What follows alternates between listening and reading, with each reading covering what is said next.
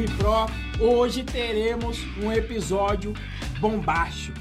Hoje você vai saber como acaba a Python Pro. O que é o que, meu querido? Sim, hoje, nesse episódio número 140, a gente vai contar tudo sobre o final da Python Pro. Você não pode perder nenhum detalhe, porque hoje a gente vai revelar todos os segredos sórdidos aqui como é que acabou a sociedade, como é que o pessoal aqui foi pra delegacia, teve briga, teve paulada. Você vai saber de todas as tretas hoje. A galera tá até rindo porque aqui o ritmo vai ser estilo João Kleber aqui. Para, para, para.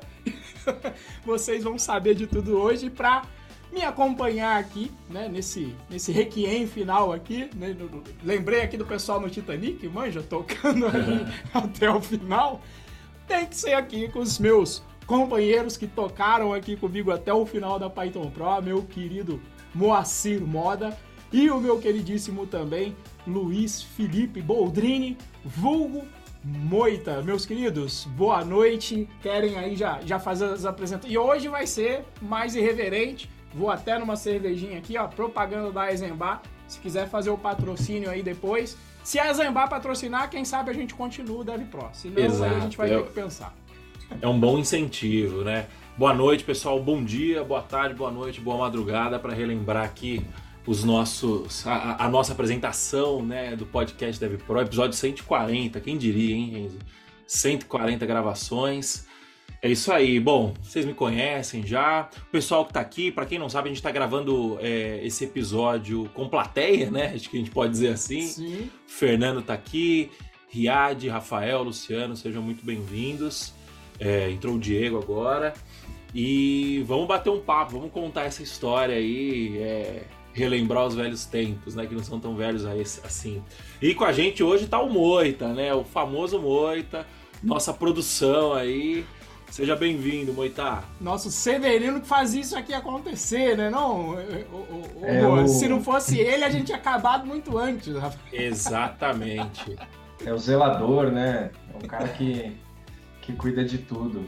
Então, bom dia, boa tarde, boa noite, boa madrugada para você que está ouvindo aí. Muito prazer, eu sou o Luiz Hugo Moita e é, era eu que estava aqui comandando os bastidores aí, tudo que, que vocês é, aproveitavam aí de conteúdo e muitas outras coisas que a gente vai falar já já. É, eu e o Moacir aí tocava mais nos bastidores dessa, dessa grande aventura e diga-se de passagem, como diria a nossa grande crack Neto, é uma aventura muito bem sucedida, apesar do, do fim, foi uma aventura muito bem sucedida. Sim, sim, sim. E, e só para relembrar, tá? No episódio número 100, a gente, eu tava revendo aqui, eu fui ver, foi em novembro de 2021. A gente gravou o centésimo episódio, então vai fazer um pouco mais de um ano. Nós estamos gravando aqui no dia 21 de dezembro de 2022. No episódio número 100 tem o como surgiu a Dev Pro. Eu, vou ser honesto, eu ia dar uma ouvida no episódio. Obviamente que nesse final de ano, com tudo que está acontecendo nas nossas vidas, é, inclusive aqui, né, todos aí, praticamente, todos não, todos papais já, né? Só falta o, o Moita conhecer o dele, que ele, aliás, conheceu hoje aí por vídeo, né? Tá no já forninho, foi... tá no forninho. Isso, tá aí no forninho. Tá lá o episódio de como começou e hoje a gente vai falar o, de como é, terminou. O que eu não lembrava é se naquele episódio a gente. Eu não sei da onde a gente começa, na realidade. A gente não fez pauta aqui, a gente colocou alguns causos interessantes, eu não sei se começa de quando o, o, o, o Moita entrou, amor. Você acha que é uma boa? Pode ser, pode ser uma boa. Eu, é, vai relembrando, a gente vai comentando. É, eu acho que aquele episódio lá a gente falou sobre é, o pontapé inicial, né? Como vocês conheceram até a gente Foi. fazer tudo, tudo dar certo. Mas acho que Acho que a gente pode começar do, do pontapé aí de quando realmente a gente estruturou e, e começou a fazer um negócio de gente grande mesmo, assim, que, que, foi uma, uma parada muito, muito boa, muito legal. Então vamos lá, Renzo. Como é que foi quando eu cheguei e falei, pô, a gente precisa contratar uma pessoa nova. A gente vou, dar o contexto, né? 2000 final de 2020. Final de 2020 a gente vinha, bom, o final que a gente contou de início lá de Dev Pro. Então, resumo super rápido.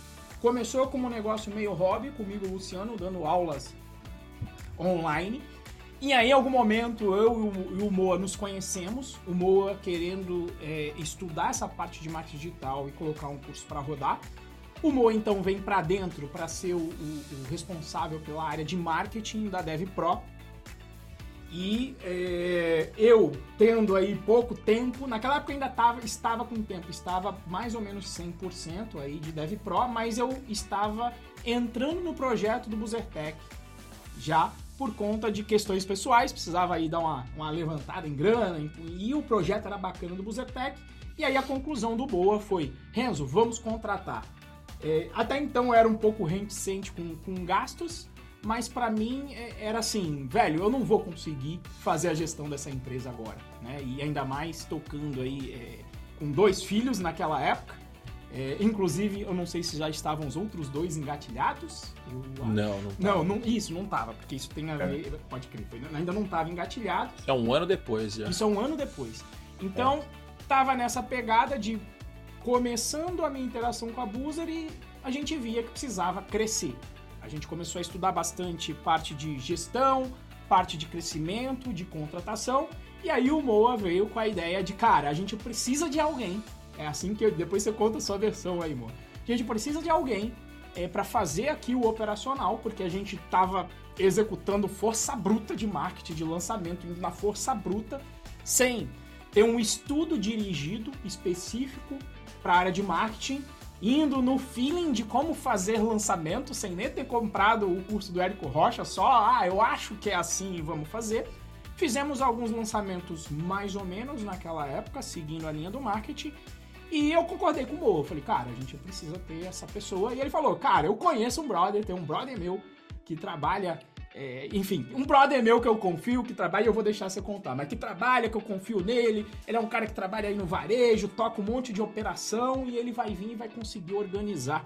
É, é, é organizar a casa aqui pra gente vai ser um faz tudo em vários aspectos. Vai tomar conta do suporte, pro Renzo vai ter mais tempo, vai tomar conta da, de peças de marketing, vai editar vídeo. A ideia era justamente ser o Severino vai fazer tudo. É assim que eu me lembro do Moa é, é, vendendo aí a, a, ideia da gente crescer e trazer alguém para a equipe. E esse alguém acabou sendo o, o, Moita. Como é que era do teu lado aí, Moa? Cara, eu eu tenho um perfil muito específico, que é um perfil meio empreendedor, que aprende, faz, aprende, faz, vai fazendo. Eu sou eu sou uma pessoa bem difícil assim de conseguir é, liderar um, um, uma atividade que eu não tenha algum domínio, pelo menos, do feijão com arroz. Isso é uma habilidade que eu preciso desenvolver. É, e no, toda a minha carreira foi assim. Então, sei lá, eu comecei sendo suporte, aí eu virei programador. Quando eu virei programador, eu precisava fazer o front-end, aí eu aprendi a fazer front-end. Aí depois eu precisava aprender a. Fui virar freelance, precisava aprender, aprendi a vender. Depois eu precisava, depois eu abri uma a Codivance e aí eu precisava aprender a vender mais ainda, aprendi a vender mais ainda, fazer financeiro. Eu fui aprendendo a fazer tudo. E o Renzo também tem esse perfil. É... E aí eu falei, putz, a gente, eu não sei, a gente não sabe, né, direito, marketing, né, não, não, não sabia. Eu tinha, eu sou um programador e assim, para vocês que são programadores, que estão nos ouvindo, ou aspirantes a programadores, entendam que marketing e programação, eles, eles na prática, eles estão em lados opostos de um, de um, de um gráfico, né? Então, ou seja, a pessoa que tem habilidade em programação, ela vai ter muita dificuldade para desenvolver uma habilidade em marketing. E a pessoa que tem habilidade em marketing, ela vai ter dificuldade também para desenvolver habilidade em programação. Isso via de regra, né? É... Então eu falei, bom, eu, eu preciso de alguém que tenha esse perfil mais ou menos parecido com o meu, né? Eu conheço o Moita da época de escola já, a gente, a gente estudou no mesmo colégio, conheço ele, sei lá, desde os, sei lá, uns 13, 14 anos, eu acho que a gente já se conhece mais ou menos. E hoje eu tenho 32, né? São mais de 20 anos aí. Não, quase 20 anos. E e assim, a gente, a gente era amigo de escola, a gente deu uma afastada, depois saiu da escola. Aí eu fazia um poker lá em casa. E eu comecei a fazer um poker de quarta-feira lá em casa. Minha mãe amava esse poker que eu fazia lá em casa, inclusive.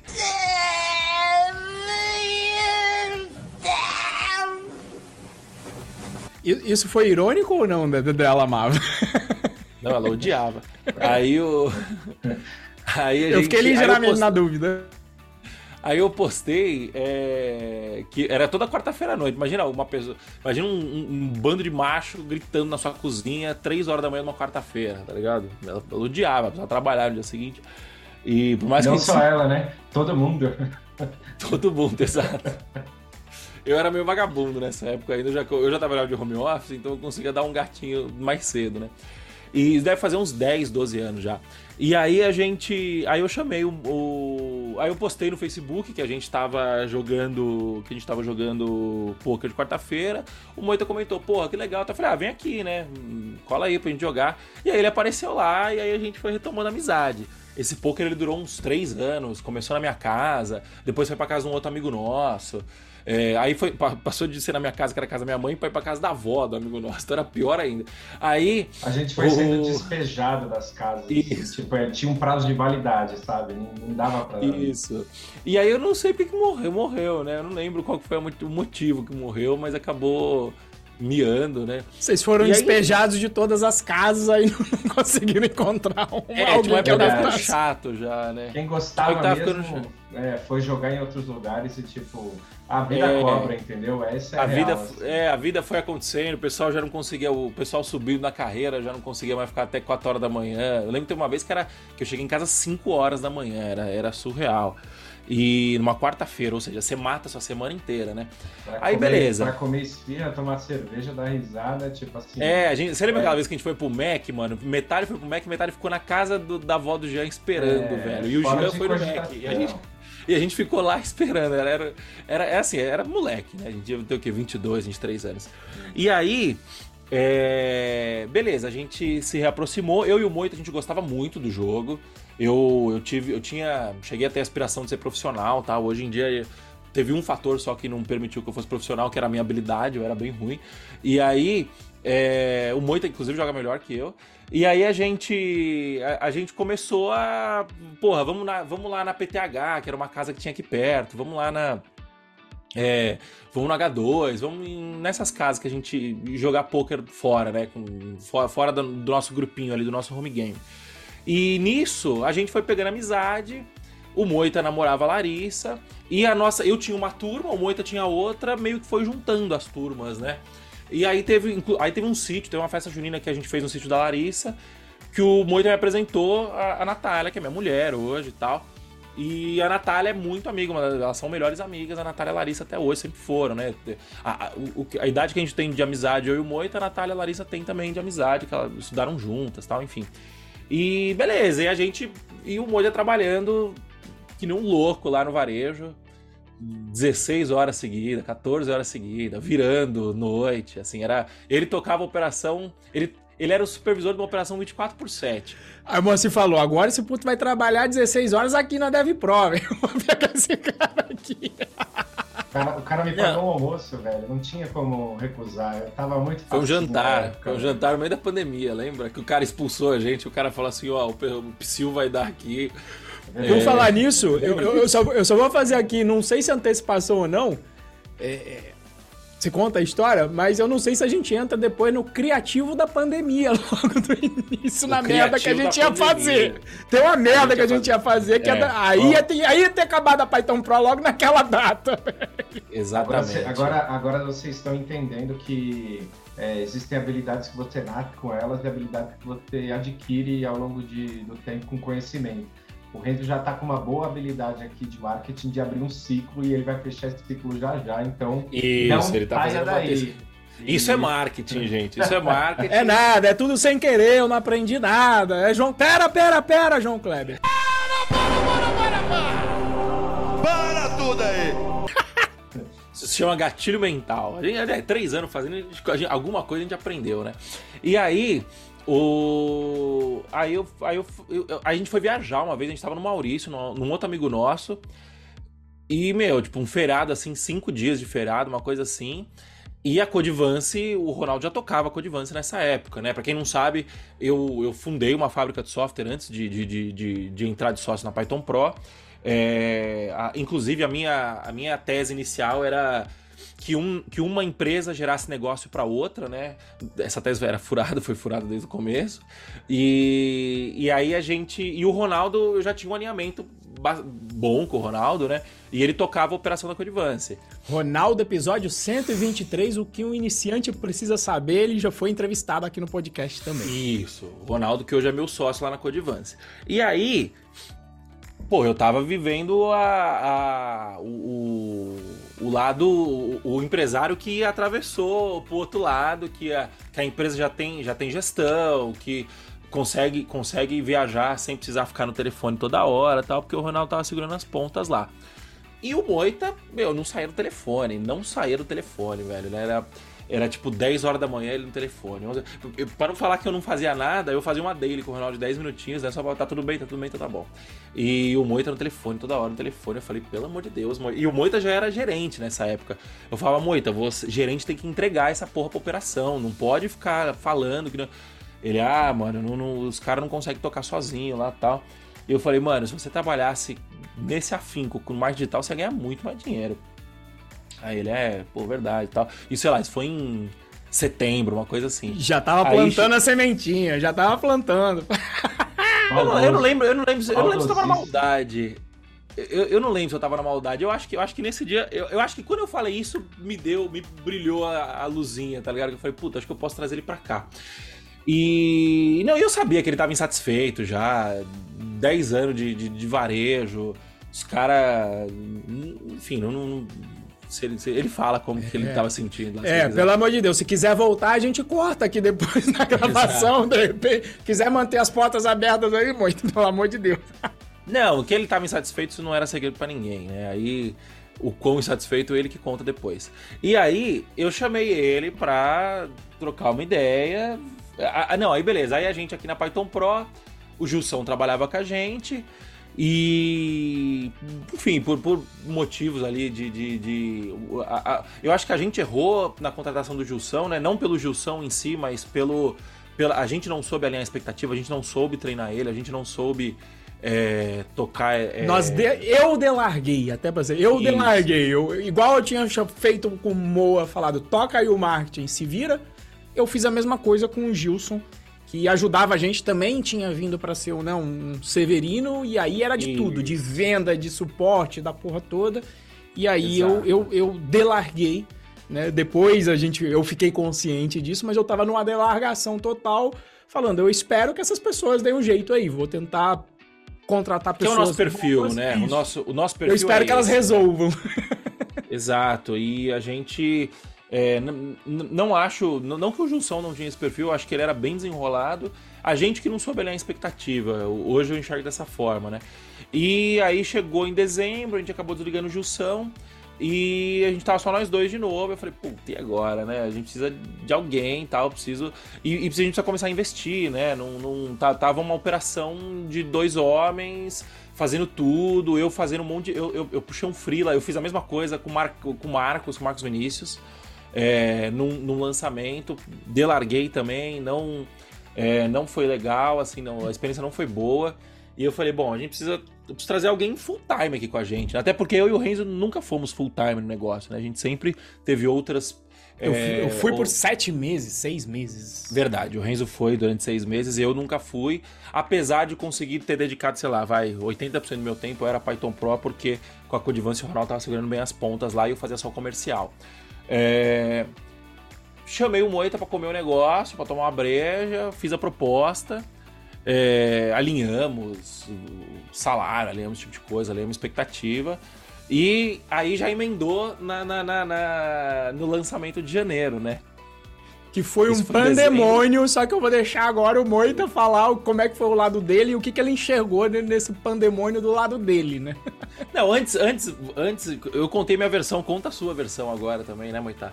É, então, a, a, aquele velho clichê, né, de que as coisas acontecem quando tem que acontecer e tal. é, eu estava trabalhando já, sei lá, há 10, 11 anos no varejo. Era uma rotina bem, bem puxada.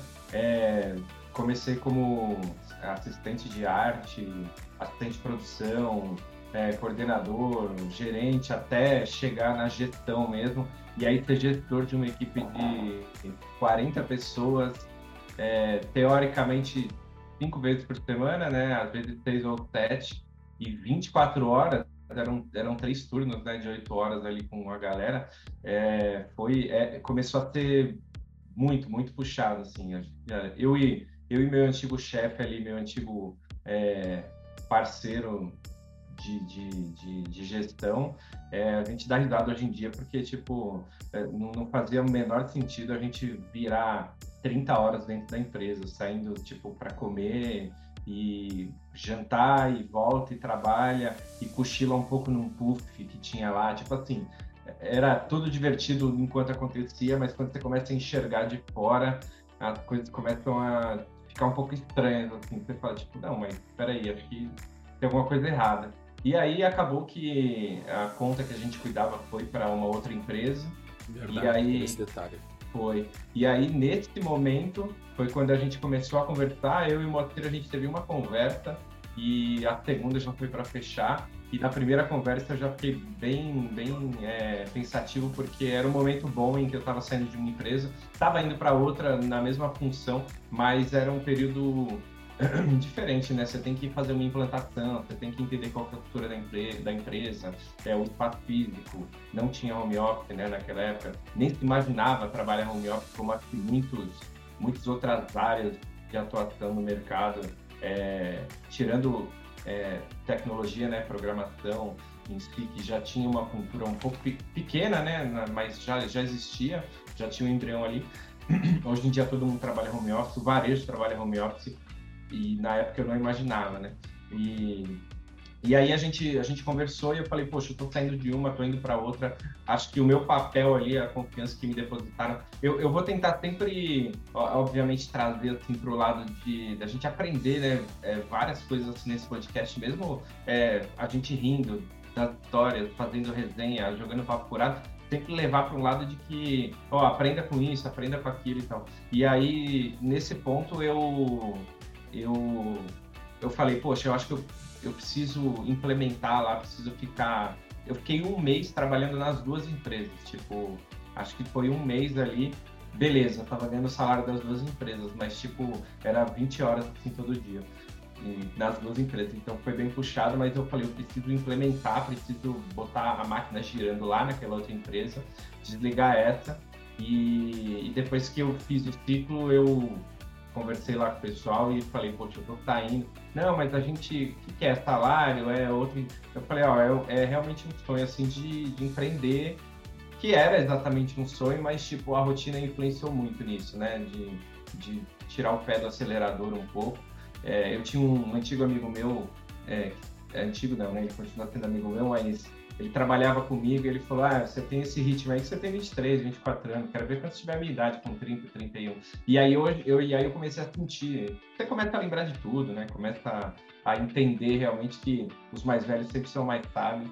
E, e aí, beleza, eu entreguei tudo que tinha para entregar lá, é, pedi demissão e entrei nessa, nessa aventura é, eu vou chamar de aventura porque no, bom, num termo bom, né?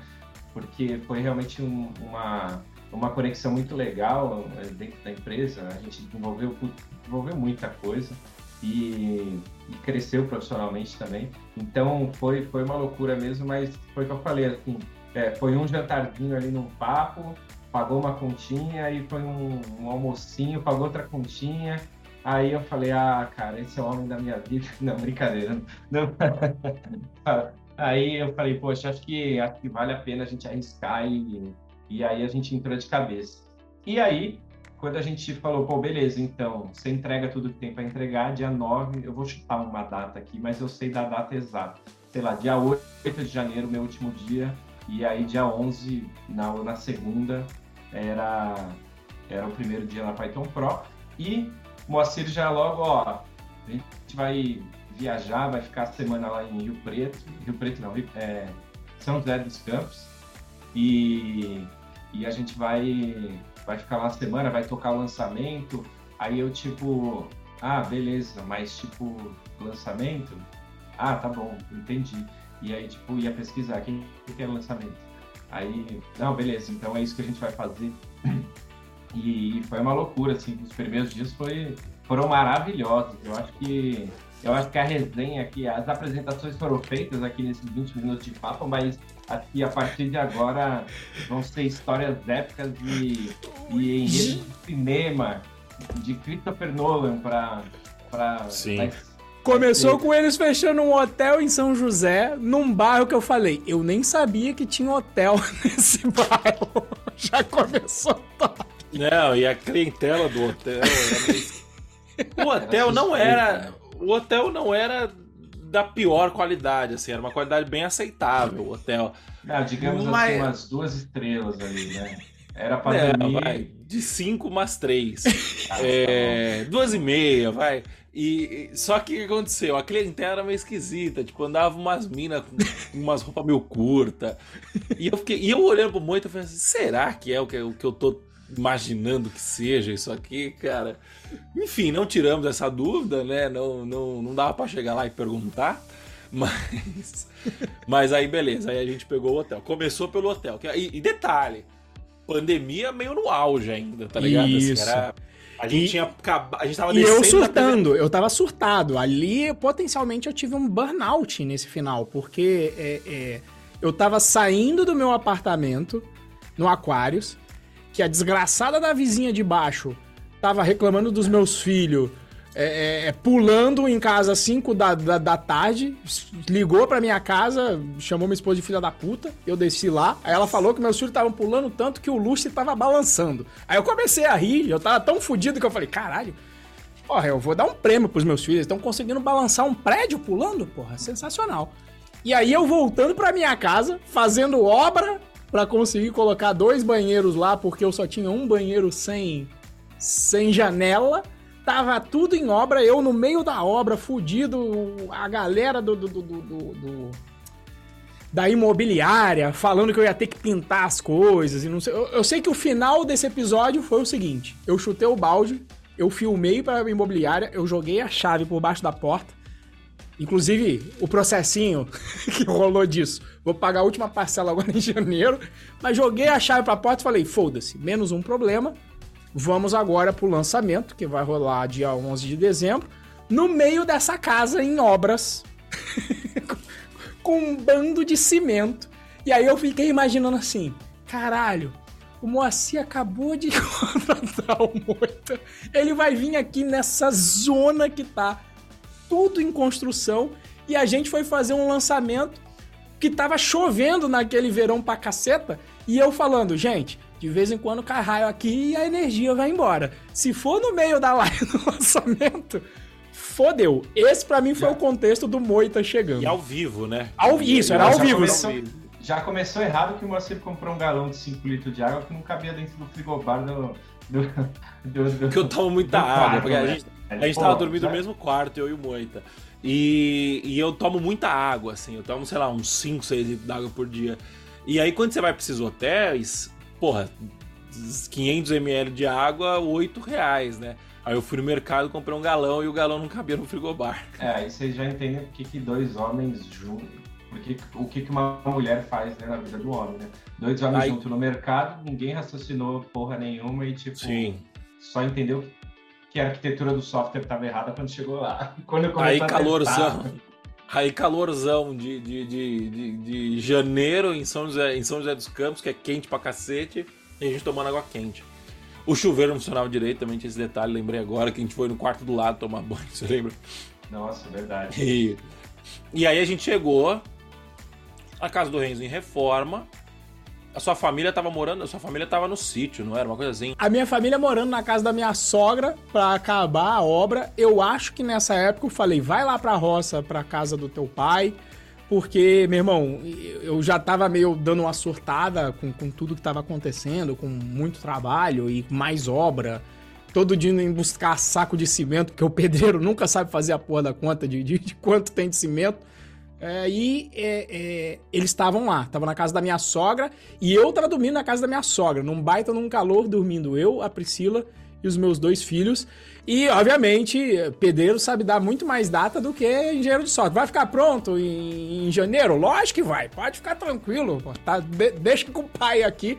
Eu sei que essa obra foi terminar lá pro final de janeiro, eu só fui mudar de verdade lá no final de janeiro, mas vocês passaram por esse caos aí. Não, e era uma reforma conta... raiz mesmo, cara. Era Isso. tipo. Era o pedreiro dormindo, né? Na, na, casa lá em obra. Era parede inacabada, era entulho no quintal lá no fundo. E o Moacir me vendeu o sonho de qualquer noiva, né, cara?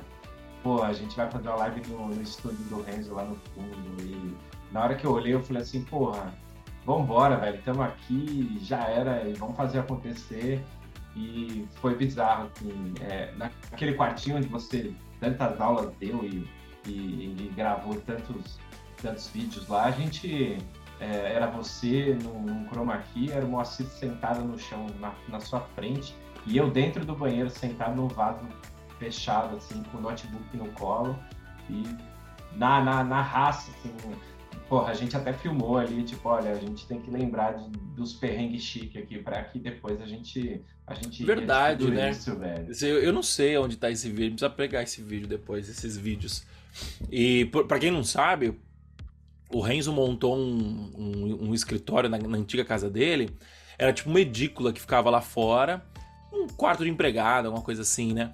E era um quarto com banheiro. E aí ele montou o escritório dele lá e modéstia à parte, a gente fez um bom trabalho naquele escritório. Ele, ele, ele espumou todo o escritório. Eu quase não coloquei o ar-condicionado. Se eu não tivesse colocado aquele ar-condicionado, é. a gente ia free, cozinhar. Não, mas dentro. eu ficava puto com aquele ar-condicionado, porque eu sou meio velho pra, pra, pra frio, pra vento. E eles ligavam a porra do ar-condicionado na minha testa. E, e, eu ficava, de, tipo assim, duas horas de live, o Renzo suando pra cacete lá, porque quando você começa a falar, a energia sobe, né? E aí é normal isso. E ele botando o ar-condicionado no talo e o vento nas minhas costas. Eu falei, caralho, minha, minha, meu atacar minha sinusite aqui. Ele tá aqui, Só eu trouxe esse ar-condicionado. Ele tá aqui agora funcionando nesse momento aqui, pô. Esse cara, é, esse ar-condicionado é, é, né? guerreiro, é o mesmo. Aí eu. Aí beleza, aí a gente lá fazendo o, o, o lançamento. E assim, pra quem, só para dar um contexto, né? o que é um lançamento? Né? A, gente, a gente vendia o, o curso Python Pro na época em turmas. Então a gente fazia um evento para poder. É... O, o, evento tinha dois objetivos, né? O primeiro objetivo era é, ensinar a galera, ensinar o que, que era o nosso método, né? E a gente desenvolveu um método, né? Que é o método Dev Pro. E esse método, ele, ele a, gente foi dando a gente foi dando corpo para ele, né? Ele sempre existiu, mas ele não era ele não era tão é, mapeado assim, tão marketeado como ele se tornou depois, né? E aí a gente foi trazendo alguns slogans, né? Foi, foi desenvolvendo e, e, e materializando o método. Então a gente fazia essa, esse evento, que era o era a Jornada Rumo à Primeira Vaga, a gente faz, muitos de vocês, inclusive, devem ter entrado aqui por, pelo evento, né?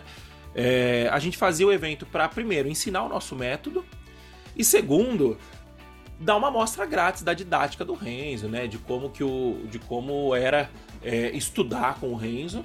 E para depois, em seguida, abrir as matrículas da, da, do curso Python Pro e poder vender, né?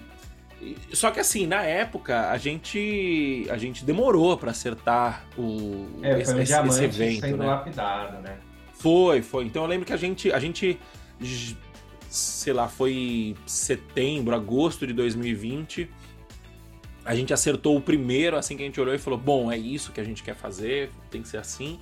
É, mas acertou ali a, a, a, ideia macro, né? A big idea. Depois disso a gente foi lapidando.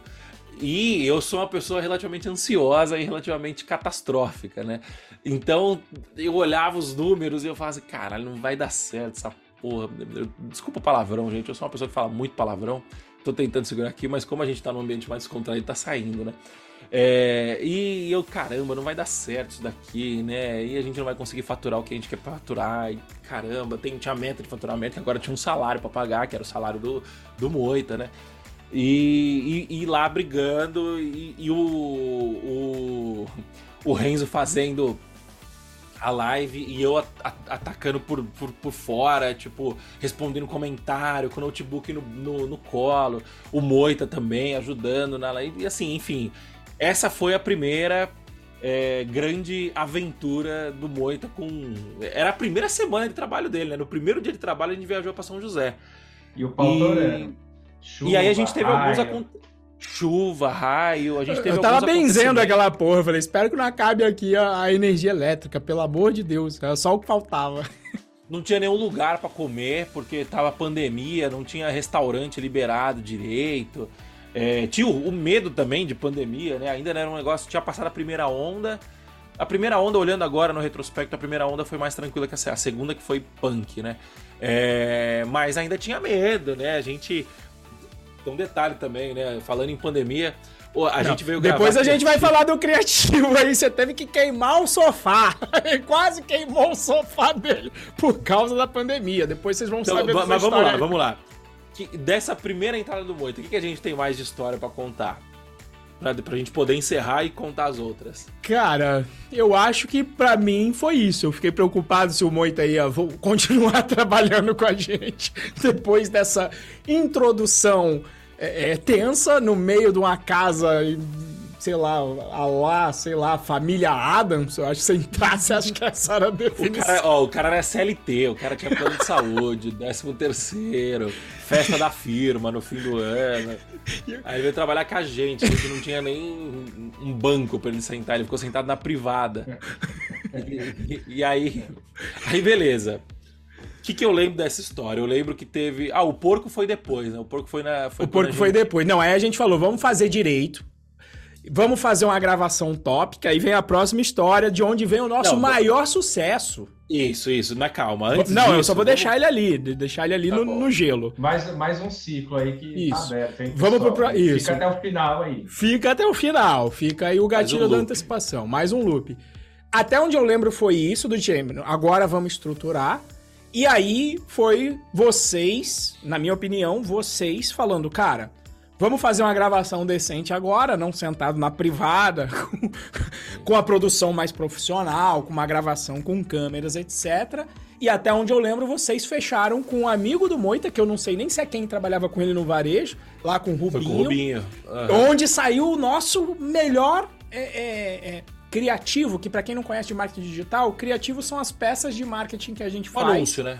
Um nosso, anúncio nosso melhor em filme vídeo. Publicitário. O nosso primeiro, melhor filme publicitário veio daí, mas esse melhor filme publicitário tem histórias sensacionais por trás que ninguém nunca soube, além da Sim. gente, que serão revelados hoje. Para mim, esse seria o próprio próximo ciclo.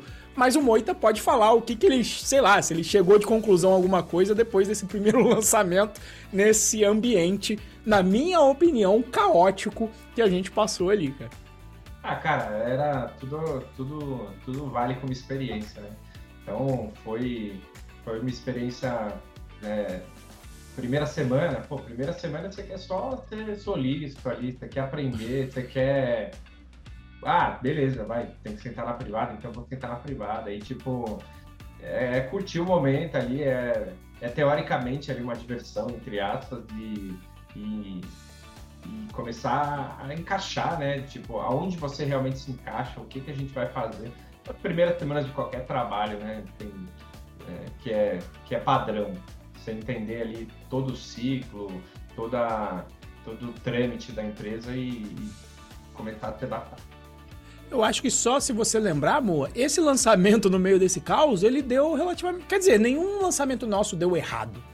Errado Sim. nenhum deu. Não, Mas... ele foi bom, ele foi bom. Ele foi eu, bom, né? a, gente, a gente colocou pouco dinheiro, né? É, um processo de lançamento você investe publicidade, investe em publicidade para formar uma lista de interessados, né, no, no evento, né, para divulgar o evento. E aí depois você vende, quando você, quando você faz a, a abertura das matrículas, você espera um retorno sobre esse investimento, né? Uh, antes disso, a gente, quando a pandemia estourou lá pra.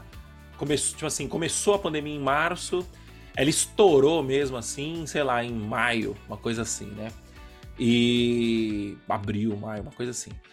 E aí, beleza. E a gente tava gravando criativos, né? Gravando filmes publicitários. Na época só eu e o Renzo. Eu com uma, com uma Canon que eu tinha aqui em casa, que eu já gravava. Eu, eu, eu, desde 2019 eu tava ensaiando produzir alguns conteúdos. Eu tinha alguns vídeos lá no meu canal do YouTube. Levei a minha, meu equipamento, vamos gravar lá no escritório do Renzo, lá, lá no, no apartamento do Aquários ainda. E a gente começou, teve várias ideias, né? E uma das ideias que a gente teve era zoando o Covid. Era alguma coisa, era, era, um, era um criativo com o Renzo, é, com o Renzo assustado, colocando assim a, a, blusa, colocando a blusa dentro da. cobrindo a cara, né? E aí a gente falava uma coisa tipo, não, calma. Eu falava alguma coisa, calma, Renzo, calma, que é você trabalha em home office, era para poder exaltar que um programador trabalhava em home office e num período de pandemia ele não teria nenhum problema é, com, com perda de emprego, né? Graças a Deus, graças a Deus, depois que eu fui editar os vídeos que eu assisti, eu falei, nossa, tá de muito mau tom isso aqui, Vai ser muito. Porque na época a gente não tinha noção, né? A gente tava é... No início, a gente não sabia quanto ia durar, não sabia. Não sabia quanto ia durar, não sabia. Você olhava os números lá fora, era, era um misto de. Na Itália tá todo mundo morrendo, com. É, só tá morrendo, só, os números são muito pequenos, né? Eu lembro que a gente chutava, daqui três meses isso acabou, no máximo. Né? Isso, né? então assim, é. a gente não tinha ainda a dimensão do que ia ser. E, e, e assim, para quem também não conhece um processo criativo, né?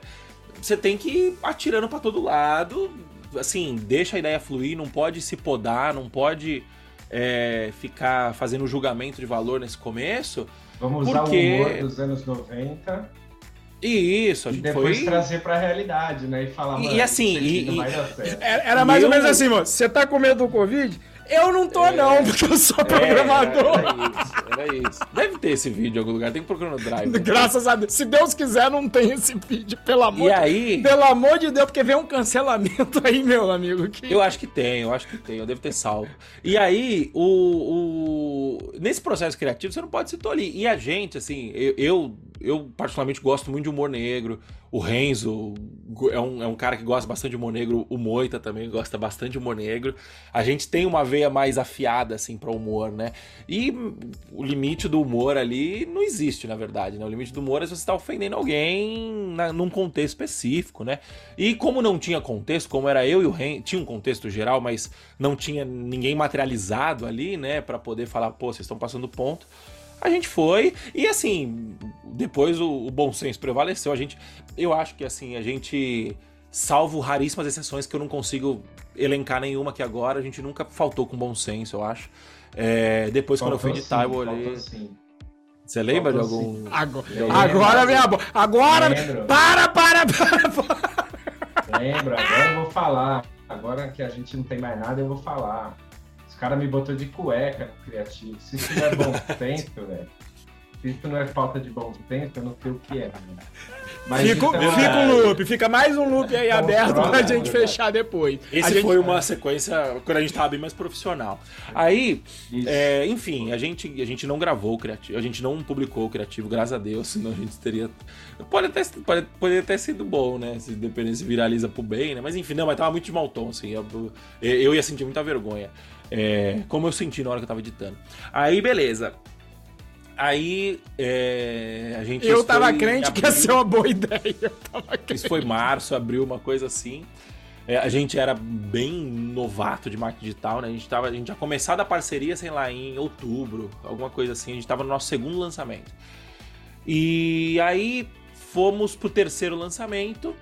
O meu primo trabalha com, com edição de vídeo, com captação e edição de vídeo, com audiovisual. Chamei ele aqui em casa. A gente ficou. Só, só tem um pequeno detalhe nisso que eu não sei se você se lembra.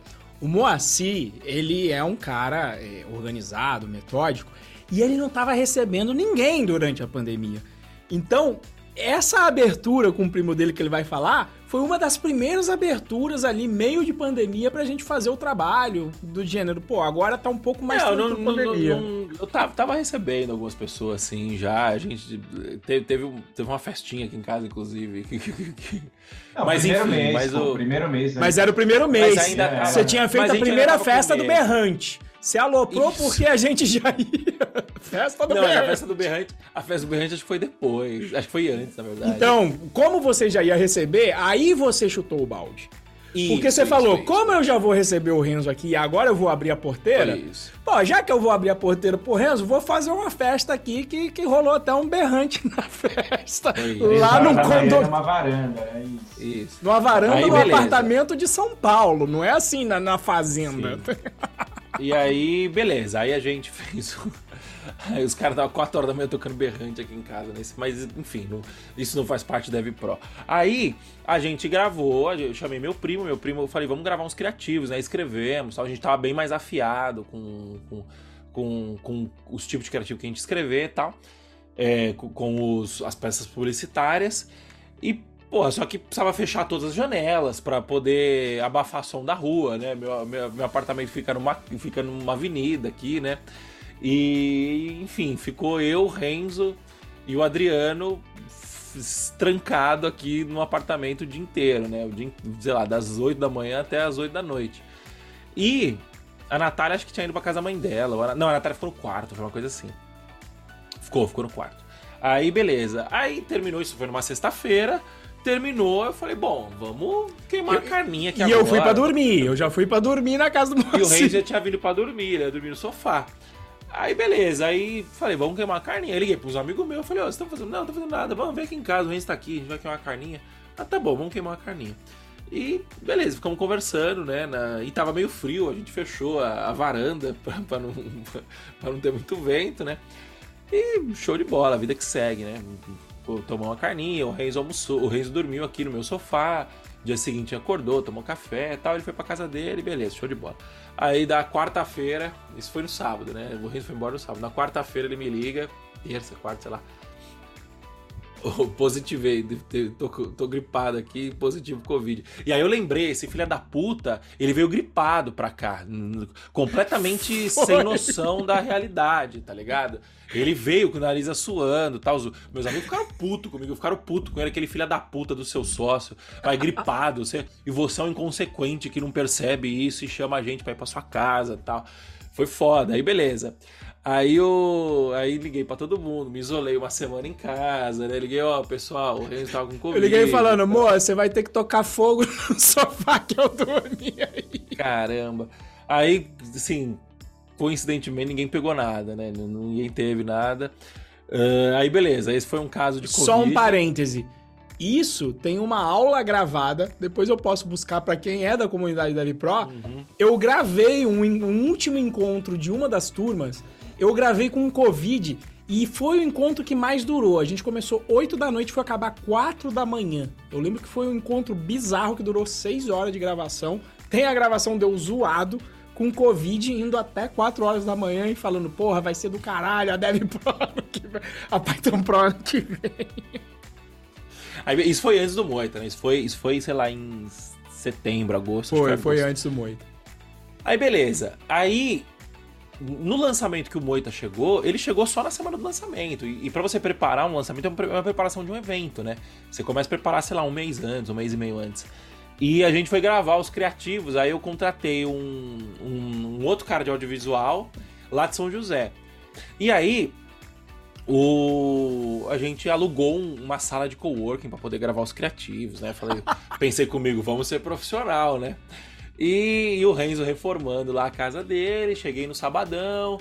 Chamamos. Como, como que era o nome do rapaz? Eu não lembro o nome dele. O Júlio me indicou. Putz, Fer cara. Fernando, era. Putz. Esse eu não lembro, porque foi só esse trampo mais nada. Desculpa, cara. Desculpa a indelicadeza da minha parte de não lembrar seu nome se você estiver ouvindo, mas seu trampo foi muito bom. A gente acabou fechando depois com, com outras pessoas por outros contextos, né? E aí. Chegou para gravar lá na sala do cowork, na sala de reunião gravamos o primeiro, o, o primeiro criativo e ficou simplesmente uma bosta. Por quê? Porque tinha eco na sala. E o meu microfone era um microfone de lapela, e o microfone de lapela pega eco pra cacete. E eu falei, fudeu, não vai ter como gravar essa porra aqui agora. A gente alugou a sala, né? Mas pagou, sei lá, barato.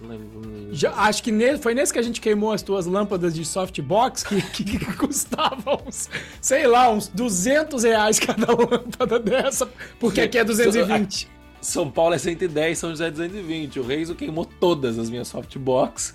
E aí, sorte, o cara tinha uma softbox lá, alguma coisa assim. A gente papai, usou um Papai do céu, é muito bom. E porque eu tinha comprado as, as, as espumas para colocar lá no, no, meu escritório, só que eu não tinha colado ainda. A gente foi umas três vezes em casa para buscar, assim, os, as espumas e colocar em volta do co-work pra acabar com a porra do eco. Aí a gente rodeou as espumas. É, rodeou o corpo de espuma, ainda ficou um ecozinho lá, mas o, o, cara conseguiu tirar, né? E aí, beleza, aí chegou o Moita. Voltamos, é, retroagimos um pouco aqui na linha do tempo, voltamos agora. Chegou o Moita, fomos para o lançamento de março, abril, uma coisa assim. Aí foi profício. Estrutura. E assim, uma coisa, modéstia à parte, eu sempre tive um, um, um, cuidado de querer fazer um negócio top, sabe? Assim, eu sempre eu andava com uma galera assim de marketing digital que, que fazia uns lançamentos grandiosos. Nessa época começou as lives no YouTube, e aí o, o, os, os influenciadores começaram a fazer lives de lançamento, né? E eu tentando, e eu bebendo sempre da fonte desses caras, né? Eu participava de alguns grupos e eu sempre quis fazer um negócio bem acima da média, né? E aí a gente falou, vamos fazer um negócio acima da média Convidamos, é, falei pro Moita, o Moita, não, o Rubinho faz pra gente, ele tem uma agência tal. Fechamos com o Rubinho. E aí, beleza, e aí, como é que foi, Moita? Fechamos com o Rubinho, conta você essa parte. Ele tinha uma casa, uma agência lá em Santo André, em que Rubinho, meu parceiro né, de, de gestão, é, cada um seguiu para um lado e ele abriu uma produtora e ele falou, porra, vamos, vamos fazer um negócio aqui. Eu falei, pô, vamos se ajudar então. É X? É X, então beleza. Sábado a gente tá aí. Foi todo mundo sábado de manhã lá. E aí, pô, onde a gente vai gravar? Pô, tinha o fundo de uma casa, da casa lá, era um fundo bem bonito, decorado, sala de vidro, pô, tá animal. Jardim. Pô, porra, é, porra, temos um cenário perfeito aqui para fazer todos os, os vídeos aqui que a gente precisa, né? É, sei lá, 15 minutos de gravação. Calma, calma. Aí o Moita chegou lá. É. Aí o Rubinho ah, tá, peraí, permuta. Peraí. Aí o Rubinho fez uma permuta e aí tinha umas 10, é, umas 10 cadeiras gamer numa sala grande lá. E aí ele, pô, permuta, tá, não sei o que. Eu falei, pô, tô, tô querendo comprar cadeira mesmo, é, me, me, me passa contato tal. Ele, pô, senta aí, dá uma olhada. Tá? Eu falei, pô, tá legal, hein, a cadeira. Aí, tipo, é aquela cadeira que ela deita 180 graus, né? Quase 180. Eu apertei Sim, o botão ali, velho, tomei um susto, velho, fui para trás com tudo, assim, a perna deu, uma, deu aquela levantada assim, beleza, todos rimos, inclusive eu, e dez minutos depois eu tava, tipo assim, eu não tava conseguindo andar.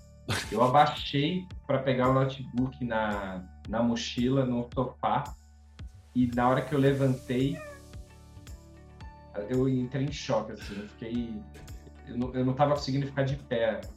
A coluna travou de um jeito. E assim, eu não tenho problema de coluna, né? Então você imagina um susto, assim, tipo, eu falei, nossa, eu vou. Eu vou. e eu pensei que ele né? tava brincando, eu pensei que você não consigo levantar, eu achei que ele tá de sacanagem. Os caras, não, vai, vai, sabe? Vai, levanta aí. Aí eu, não consigo, não consigo.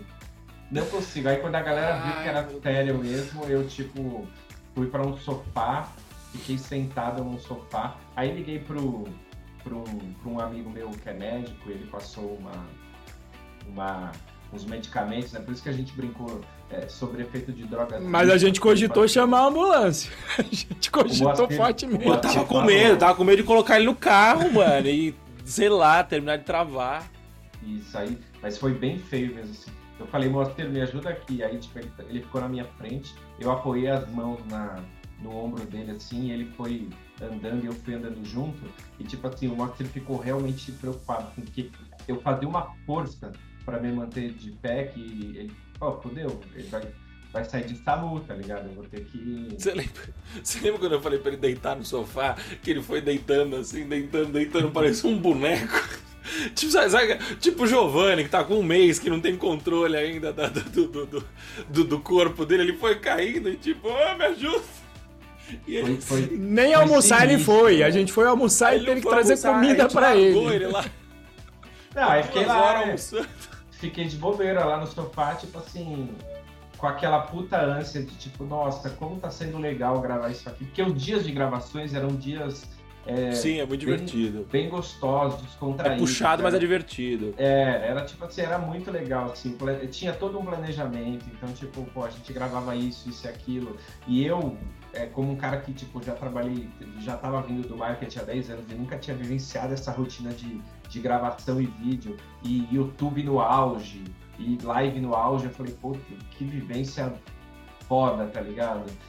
E aí deu essa merda e eu fiquei no sofá umas três horas até vocês saírem é, para almoçar. Eu acho que vocês E se saíram... drogando, aí a gente eu comprou os remédios. É, eu não lembro, alguém deve ter saído, provavelmente. Eu, eu, eu sou. Eu sou foda, assim, nesse ponto, porque eu falei, não, não, tá tudo bem, não precisa. E, tipo, no fundo, no fundo, tipo assim, meu, alguém pode agora, tipo, ir na farmácia comprar um remédio. Bom, enfim, é, o pessoal saiu para almoçar, voltou, trouxe o almoço para mim, eu comi, mesmo assim, é, tomei os remédios e fiquei no sofá. Aquele dia eu devo ter ficado no sofá entre sentado e deitado, assim, tipo, sei lá, umas 5 horas. Foi e, e, o pau torando, mano. E, e a gente gravando, é. Tu gravando. tocar, porque era, era uma diária, né? Não pode, ah, beleza, vamos, vamos, vamos amanhã então, né? Sim, Tava pagando gente... todo mundo ali pelo dia. E os caras tinham, tinham lá o cara, o filmmaker, eu não lembro o nome dele, vocês lembrarem, que Marcelo. era estilo. Isso, tinha, sei lá, tinha gravado filme pra Volks, assim, tinha é, gravado. Marcelo, é, né, cara? era um cara muito foda, assim. Câmera 4K. Com, trabalhava com Moita lá na VAT antes. É, isso, na, na parte de, de, produção de vídeo. Pô, o cara era muito foda, assim, tipo, sei lá, 20 anos de, de, de, audio, de audiovisual. E, e o pau torando, e eu tipo, só olhando assim e por dentro, tipo, nossa, mano, que dor da porra, mano. Não tô conseguindo mexer minha perna.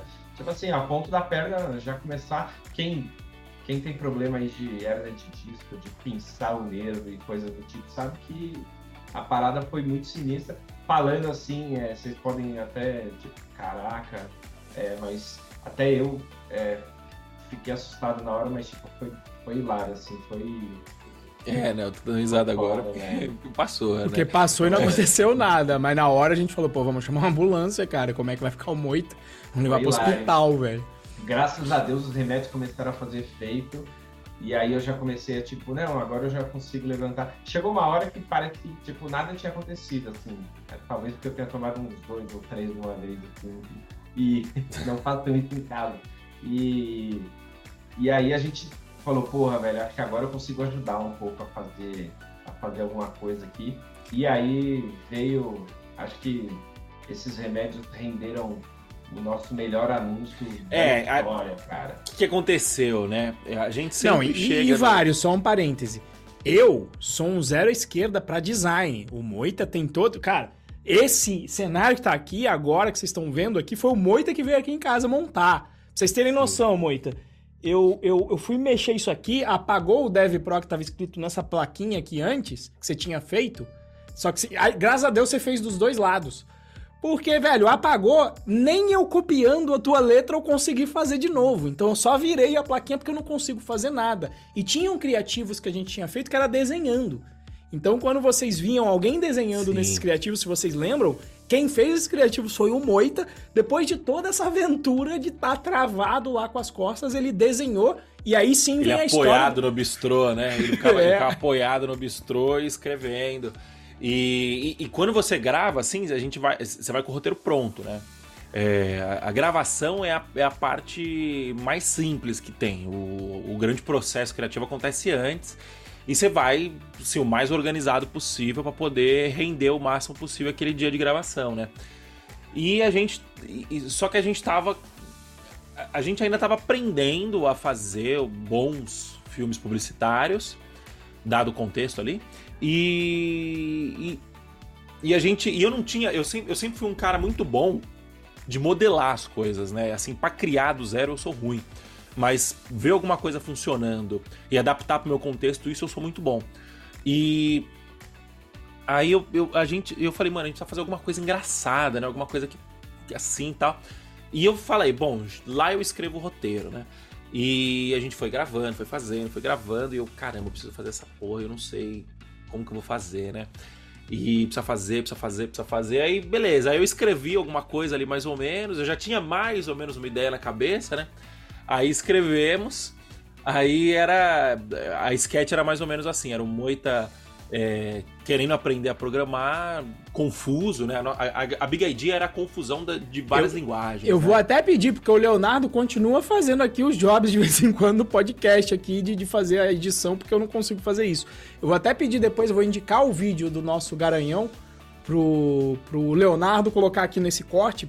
Explica como é, mas vou pedir pra você sim. colocar o corte colocar o nosso vídeo Garanhão aqui, porque é uma homenagem Nossa, é. pro, nosso, pro nosso ator aqui, pro nosso Marlon Brando brasileiro. O que, que, que, que, é um Garanhão, né? Só pra é, poder. O nosso Garanhão, eu, puta, fiquei é, então, agora. Garanhão é um termo de marketing digital. É simbólico, é porque ele é o nosso Garanhão, porra, também, é. porra. Garanhão é um termo, é um termo de marketing digital é, que, que significa que é, o, é, é o, o, anúncio que mais trouxe vendas, né? E assim, a gente usa esse anúncio, a gente usou durante dois anos esse anúncio, e assim, eu arrisco que ele é responsável aí por metade do faturamento nosso de toda a história. Se não for metade, uns 35, 40%, assim, dá pra falar com segurança. E Big Idea, o que é uma Eu falei Big Idea antes, né? Big Idea é tipo a ideia geral que a gente queria passar ali, né? Qual que era a ideia que a gente queria passar? Que é, que aprender várias linguagens só ia te deixar mais confuso. Que a nossa ideia era o quê? Simplificar uma área, uma linguagem, um framework. É, até hoje, essa é a base tá? camiseta do Renzo. É, inclusive foi o Moita que fez essa arte. Inclusive, é, uma das coisas que a gente pode se orgulhar, e aí não é não é soberba nenhuma, é que é, a gente lançou esse tipo de, de, de Big Idea aí. Que foi, e fomos copiados algumas vezes. Fomos, fomos copiados. Várias vezes. Depois que a gente começou, a gente, a gente lapidou o método de que é, não, não aprenda tudo de uma vez. Esse método funcionou com, funcio, é, funcionou com os alunos antigos, estava funcionando com os alunos atuais. E aí falou, pô, achamos um puta método foda que começou a ser copiado, tipo, por outras pessoas. É, aconteceu. Tem, obviamente, aconteceu assim, a gente tem concorrentes, né, no mercado, que foi... É... Copiou Não, a cópia feio. inteira, copiou, foi mas foi, foi mais feio, uma forma de dizer, beleza, é uma forma também de elogio copiar, né? Porque Bom, até certeza. então a gente modelava dos outros e adaptava de outras áreas. Quando dentro da nossa área o pessoal copiou, inclusive a gente falou, porra, o Moacir ficou puto na hora, mas eu falei, porra, amor. Não, copiou ipsis literis. Isso, assim, isso, tipo, copiou o texto inteiro. Termos. Isso, o Moacir ficou puto, mas eu falei, porra, amor, não tem o que fazer e, e considere como um elogio. Copiando ipsis literis é porque é copywriting, é, não... que é o fato de escrever um texto persuasivo pro marketing. Porra, a galera tá copiando a gente agora, né? E, porra, que bom, agora estamos virando referência, né? Que bom, né? E o cara roubando yeah. lead nosso por causa disso. É, assim, eu, não, eu não consigo ter essa. O Moacir essa... continua puto até agora. Puto, eu tô lembrando agora e tô puto. Tá me deixando puto de novo essa história. E, assim, puto não é puto pela cópia, é puto pela cara de pau, né, velho? Porque. Porque participava de, de, de, da mesma rede que a gente exato, aí, a gente exato, até conversou de fazer algumas parcerias. Exato, eu falei, cara, realmente, foi, foi mau caráter. Não vamos mencionar quem, mas foi mau caráter. Por isso que não Aí, vai beleza. ter negócio nenhum. Mas, mas, ainda tem um garanhão ainda que não saiu, né? O Moita gravou o... essa porra depois de toda essa história com dor nas costas. É, Exato. A ideia, a ideia é, todo formal aqui, se você me permite continuar. É, a ideia era, era realmente assim, se você aprender tudo ao mesmo tempo, e a realidade é isso, você não vai aprender nada direito, então quem faz uma coisa faz bem feito, quem faz várias faz mal feito. E essa era a ideia. Então, a brincadeira ali era eu tentando, eu, eu, eu como, um, é, como um grande ator, é, como é que chama? É, Hollywoodiano. Não, é DRT, né? Eu fiz DRT. Escola, eu fiz escola Wolf Maia. Wolf né? Maia. E aí a ideia era eu, eu com uma cara de assustado, tentando aprender um pouco algumas linguagens. Depois ah, aprendeu isso, então aprende aquilo, aquilo, aquilo. E eram três takes, então, tipo, no primeiro take eu tava ok.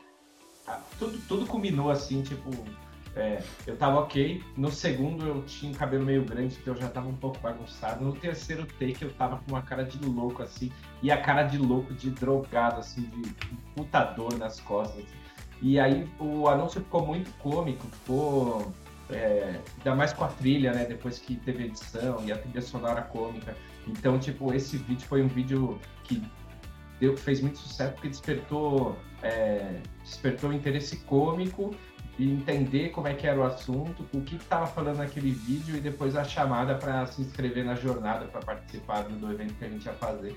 Então, esse vídeo foi o vídeo. Léo, põe aí o vídeo pra gente aí agora. Para você conseguir a sua primeira vaga como programador, primeiro você tem que aprender HTML, CSS e JavaScript.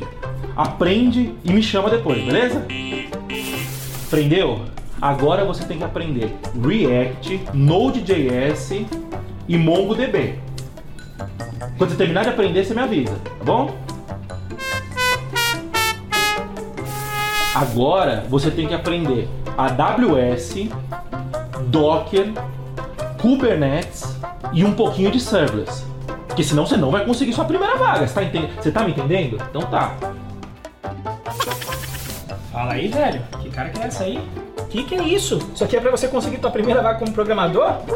Não, cara, você tá maluco? Você não precisa aprender tudo isso não. Esse tanto de conteúdo só vai te trazer confusão e ainda mais frustração. Só que eu vou te dar uma dica. Sabe o que você precisa? Uma área, uma linguagem e um framework.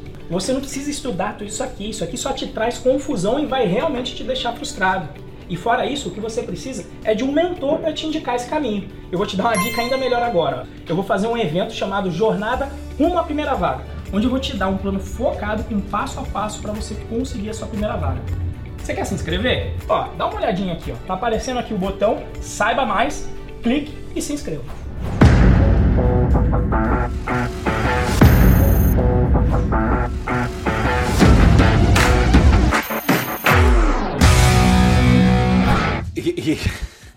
E teve um tapa na cara, a coisa do Moacir era o cara falando, e ele mete um tapa meio na cara do, do Moita no meio, que depois o Moita fala, caralho, me deu um tapa na cara, velho.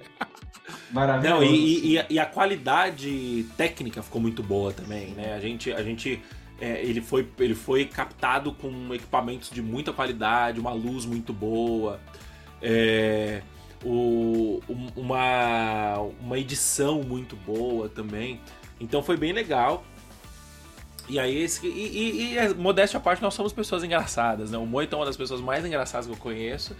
É, eu me considero uma pessoa engraçada também. O Renzo também é engraçado, então ficou legal a, o vídeo, né? E beleza, dessa história, que mais? Para onde que, qual que é a próxima história agora?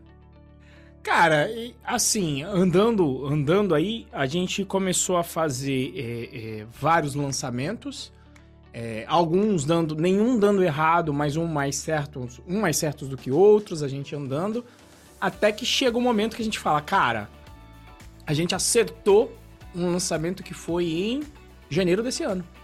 A gente então, estava numa curva, era uma curva de Era uma curva de tipo dando de certo. Isso, uma curva de crescimento, é, eu fazendo o controle financeiro, tudo fazendo sentido. A gente sempre, é, para quem estuda marketing digital, seguindo ali, né, o, as odds até de Érico Rocha, que acho que vale a gente mencionar, porque a gente se baseou muito, montinho, montão, tava dando certo e a gente reinvestindo sempre em marketing. E em janeiro a gente fez o nosso maior lançamento, que eu acho que foi o maior resultado financeiro que a gente teve em janeiro. E aí foi onde o, o, o Moa chegou e falou: Cara, agora é uma hora da gente estruturar a equipe, porque. E, e assim, a gente passou por vários altos e baixos. Volta e meia a gente falava: Agora a gente vai ficar rico. Agora Sim. a gente vai estourar a bola do balão. Aí vinha um lançamento e jogava uma. uma... Vai ganhar, vai perder. Isso. Não dava ganhar, errado, mas assim, fala, cara, não vamos chegar onde a gente quer. Aí no outro lançamento dava certo, no outro não. Ficou assim, uma emoção, uma montanha russa. Não, e, e, e, outra, hoje, com mais maturidade, mais afastado do, do, do, do furacão ali eu percebo que a gente era completamente louco, né? Tipo assim, a gente tinha umas expectativas completamente fora da curva, né? A gente, a gente meio que caiu no canto da sereia do marketing digital também, Isso. de que, de que nossa, você consegue ficar milionário. Eu já tava vendo casas para comprar de, de, milhões de reais aqui. Falei, pronto, agora e eu conheço, eu, eu conheço pessoas que, que, que de fato ganharam muito dinheiro com marketing digital, muito mesmo, assim. É, mas são. É, é, é, eu acho que é muito mais timing é, do que do que habilidade técnica de fato, né? E quando o, você ouve, sei lá, o podcast do Érico Rocha, ninguém. O, o tipo assim, o, o, o cemitério é, é, dos silenciosos, né? Só faz barulho quem dá certo. Sabe? Quem dava errado não vinha para contar a história, né? Então, a gente tava muito iludido, muito, muito, muito iludido, achando que ia conseguir é, ganhar, a gente conseguia ficar rico em pouco tempo. É, e, e, assim, o nosso. Não vou entrar em valores financeiros aqui, mas a gente teve um, um ótimo desempenho, assim, em, em, dois anos, três anos de empresa, quase três, vai, de parceria, dois e meio mais ou menos. É, a gente teve números muito bons, assim, números assim, do zero a casa dos sete dígitos sem, sim, do zero, sem investimento externo, é, começando Só traduzindo, zero, né? Sete dígitos para cima de milhão de reais e aqui até no, no, plural, milhões de reais, né? Faturados. Isso, exato, né? Então assim, foi... É, o lucro não foi tão grande porque a gente reinvestiu muita coisa, né? A gente se financiava com o nosso próprio dinheiro. Mas assim, foi, foi, foi bem legal, né? E, e quando a gente acertou a estrutura, já não estava fazendo muita diferença se a gente colocava, sei lá, 50 mil de mídia ou 200 mil de mídia. A gente conseguia tocar isso com a, com a, com a mesma estrutura, porque a estrutura ficou bem azeitadinha, né? O Moita tocando ali a parte mais operacional, levando o piano, eu levando ali um pouco a parte mais tática, e o Renzo é, fazendo show, né? Em cima do palco. Então foi bem legal. Aí, só que quando chegou. Só que, assim, era um negócio com muito risco, né? É, é, assim, Apesar que sempre a gente era controlado do gênero, cara, a gente sempre media e do tipo, ó, se der muita merda, a gente consegue sempre pagar as contas. Isso a gente sempre sim, foi, sim, foi pé no chão. Gestão, a gente sempre tem uma gestão financeira muito boa, né? É, apesar da gente ser sonhador, a gente sempre foi com muito pé no chão, né? A gente sempre foi é, muito, muito cauteloso. E só que a gente, eu, eu, usei a palavra risco, mas não era risco. O nosso negócio era muito frágil, né? Porque a gente frágil, dependia justo. só de um canal de venda que era o lançamento. Então, quando virou 2022, eu falei, bom, a gente tá com caixa, eu falei, a gente precisa começar a abrir novos canais de vendas, né? São termos mais técnicos, a gente não precisa entrar no detalhe do que significa. De forma resumida é, precisa achar outras formas de vender, porque a fonte do lançamento vai secar uma hora, como aconteceu, né? Eu conheço bastante gente aí que tá penando pra fazer lançamento. É, então, vamos contratar time. A gente tinha um consultor, o Matheus, que ajudou a gente bastante nesse crescimento, inclusive é, durante esse. Acho, acho que um, um dos nossos acertos foi sempre não medir esforços para fazer investimento em, em educação, em, nesse tipo de coisa. E o Matheus era um consultor que estava semanalmente com a gente ali, tocando o bumbo junto. Isso ajudou muito a gente a evitar bastante erro. Aí, beleza, vamos contratar, né? Aí, janeirão, a gente trouxe o Eric. O Eric para fazer o Customer Success e me Vou ajudar na área de produto, sim, pode falar todo mundo. Não, foi janeiro, foi entre janeiro e março, mais ou menos. Foi Eric, Elisa, para fazer Léo, o marketing, Léo para fazer as edições e ajudar o Moita. Para ajudar o Moita, é, o Eric, aí e depois o Daniel, Daniel para fazer, fazer, as vendas. Isso. E no time de, e no time de, de produto, é, a gente já tinha o Vitor Augusto, o Marcos Viana, o Roger, o, o Maurão passou também pela, é, com a gente. O Alisson. O Vitor Maia passou pela gente também, a gente fez, chegou a fazer uma parceria. Eu esqueci de alguém? Acho que não. Não, não. Foram essas as pessoas. E a gente tinha também os fornecedores que ajudavam, né? Tinha o Vitor no tráfego, o Matheus O Bruno, o Bruno que depois passou a fazer os vídeos de, de criativos. O Bruno que fazia os nossos vídeos, a gente fez com o Rubinho, depois a gente acabou fazendo com o Bruno as próximas vezes. Uh, quem mais quem tinha de fornecedor que eu me lembro? O seu Moisés primo que a gente já mencionou. O Adriano Moisés trabalhou com a gente, uma época também, verdade. O checkout de agora ainda é o design que o Moisés fez. Não, o, o checkout de agora foi o Éder que fez. O Éder Christian. O checkout foi o Éder. O checkout o... foi o Éder? Não, o checkout do, do Pagar-me. Foi o Éder. Ah, então foi o Éder. Então, perdão, foi o Éder. É... Quem mais que a gente teve, né? A gente tá aproveitando aqui, gente, para poder chamar, nomear Agradecer. Que, que, colaborou aí na jornada, né? Uh, eu acho que era isso, não lembro se tinha mais alguém. Não, eu acho que. Eu acho que. Ah! Não, a Natália. Tem, tem também. Nessa, também. nessa pegada, quando deu certo, a gente falou, cara, a gente não vai ser uma empresa de faturamento no estilo marketing digital. A gente já enxergava como uma limitação. Então, qual seria a outra forma de negócio? Seria a gente montar um negócio parrudo vislumbrando Sim. outras oportunidades que, que, que não vem aqui ao caso. E aí a gente também tinha a tese de não, vamos criar uma empresa com valor de equity, que é valor nas ações do negócio, com parcerias e vamos vender isso. A gente estruturou o projeto e conseguiu vender né, para dois amigos meus, o Cadu e o Nando, que também cabe ser é, é, mencionados, numa empresa que a gente valeria muito nos próximos dois anos. Esse era o nosso ponto. Colocaram dinheiro. no Colocaram negócio, né? dinheiro e assim, Investiram dinheiro na empresa. investiram na empresa. Eu me lembro que o Moa falou, cara, eu não sei se eu vou conseguir vender isso. Eu falei, eu vou porque eu quero vender, eu quero ver e eu quero sentir Sim. o gostinho da venda e a gente conseguiu fazer essa venda pro, pro Cadu e o Nando. Isso é, é relevante nesse início. E aí a gente fez um churrasco aqui com toda essa equipe é, original, aqui em casa, nessa nova casa que eu vim, que a gente tá aqui agora nesse estúdio. Com o Moa, com Moita, trouxe a família, trouxe Elisa, que veio com o filho, que veio com, com, com, com O marido. com o marido, com o pai do filho dela. Veio o Moa, oh, veio o Moa, veio o Moita, veio todo mundo, veio o, o Japa, veio todo mundo dessa equipe e era aquele sentimento de, cara, agora a gente vai, agora a gente vai virar uma empresa Sim. top. O, importante citar, né? A Natália também ajudou bastante fazendo catalogação, minha esposa. É, então, eu acho que eu chutei todo mundo. Que eu chutei todo mundo. Então, a gente, a gente fez um lançamento em janeiro. Muito bom, nosso melhor lançamento até então, né? Em, em questão de lucratividade, né?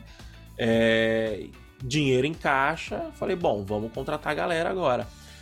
E aí o que aconteceu? A gente. E vamos triplicar o investimento em. duplicar o investimento em tráfego naquela época. A Que já era uma, uma quantia era assim. Isso. Sim, a gente pra era. bem pra cima de 100 mil reais. Bem, Mais, muito mais. A Bem, gente, a bem gente mais. era, era, era um preço de um, de, um, de um apartamento aqui em São Paulo, já na minha região. A gente já tava. A gente rodou nesse lançamento de investimento em marketing, né? E. E aí o que aconteceu? Esse, esse lançamento não foi, não, não foi o esperado. Hoje em dia, por motivos óbvios, né? Olhando pra trás, a gente claramente deu um passo maior que a perna.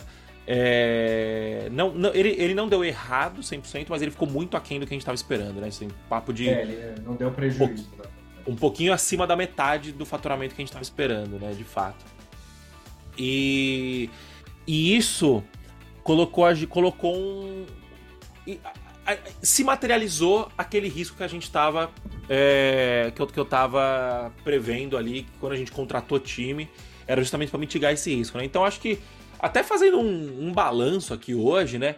Eu acho que a grande, o, o grande fator que, que fez com que a gente não conseguisse é, colocar em prática essa segunda fase da Python Pro foi que a gente não conseguiu é, tempo suficiente para colocar um produto novo na rua que conseguisse é, substituir um lançamento a ponto da gente não depender 100% de lançamento, né? E, Que a e gente vale- até tentou com a comunidade, porque a gente rodou ainda bem uns dois meses, é, modelando esse modelo que a gente tem agora Isso.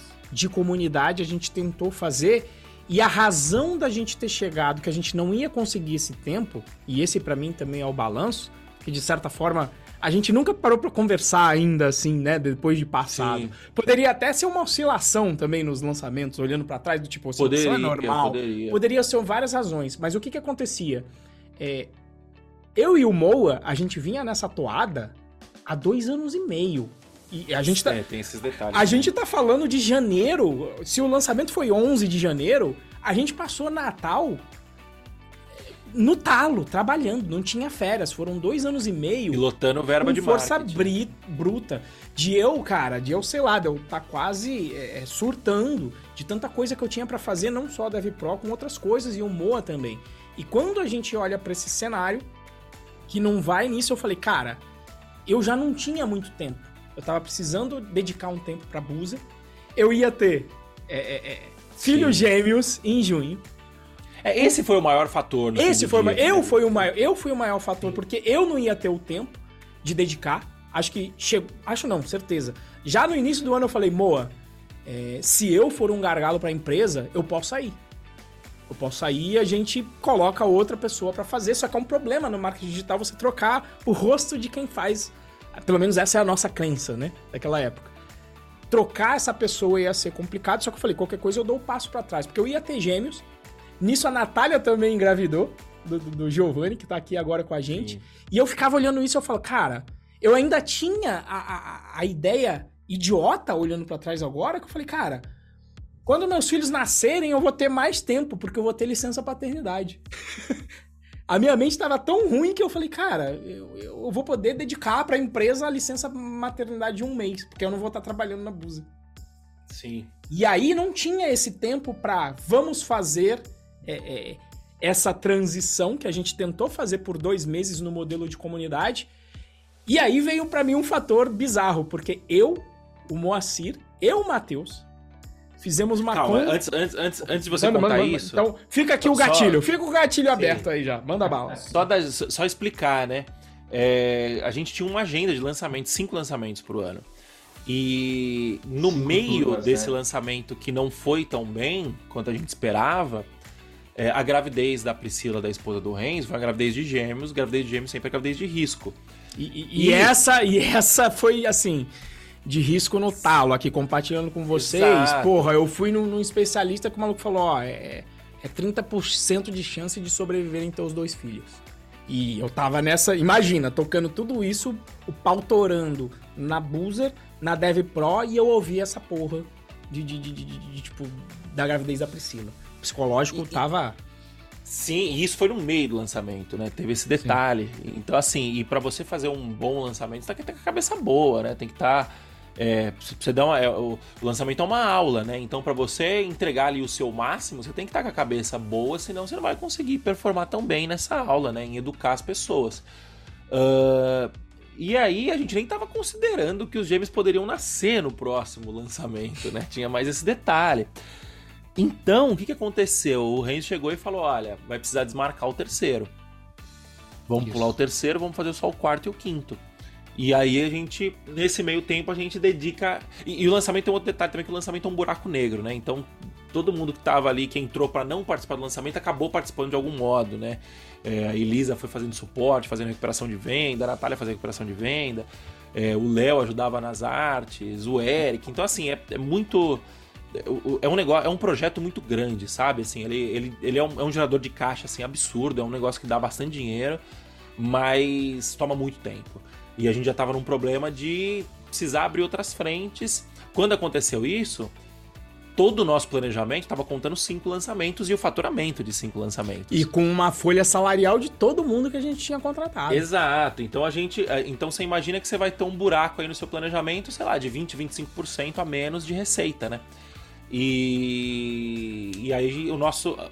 Foi aí que a gente não conseguiu é, encontrar um produto que conseguisse dar essa atração de 20, conseguisse cobrir esse buraco de 25%, que no planejamento ia acabar descasando tudo, porque a gente tava, tinha folha para pagar, já, já eram.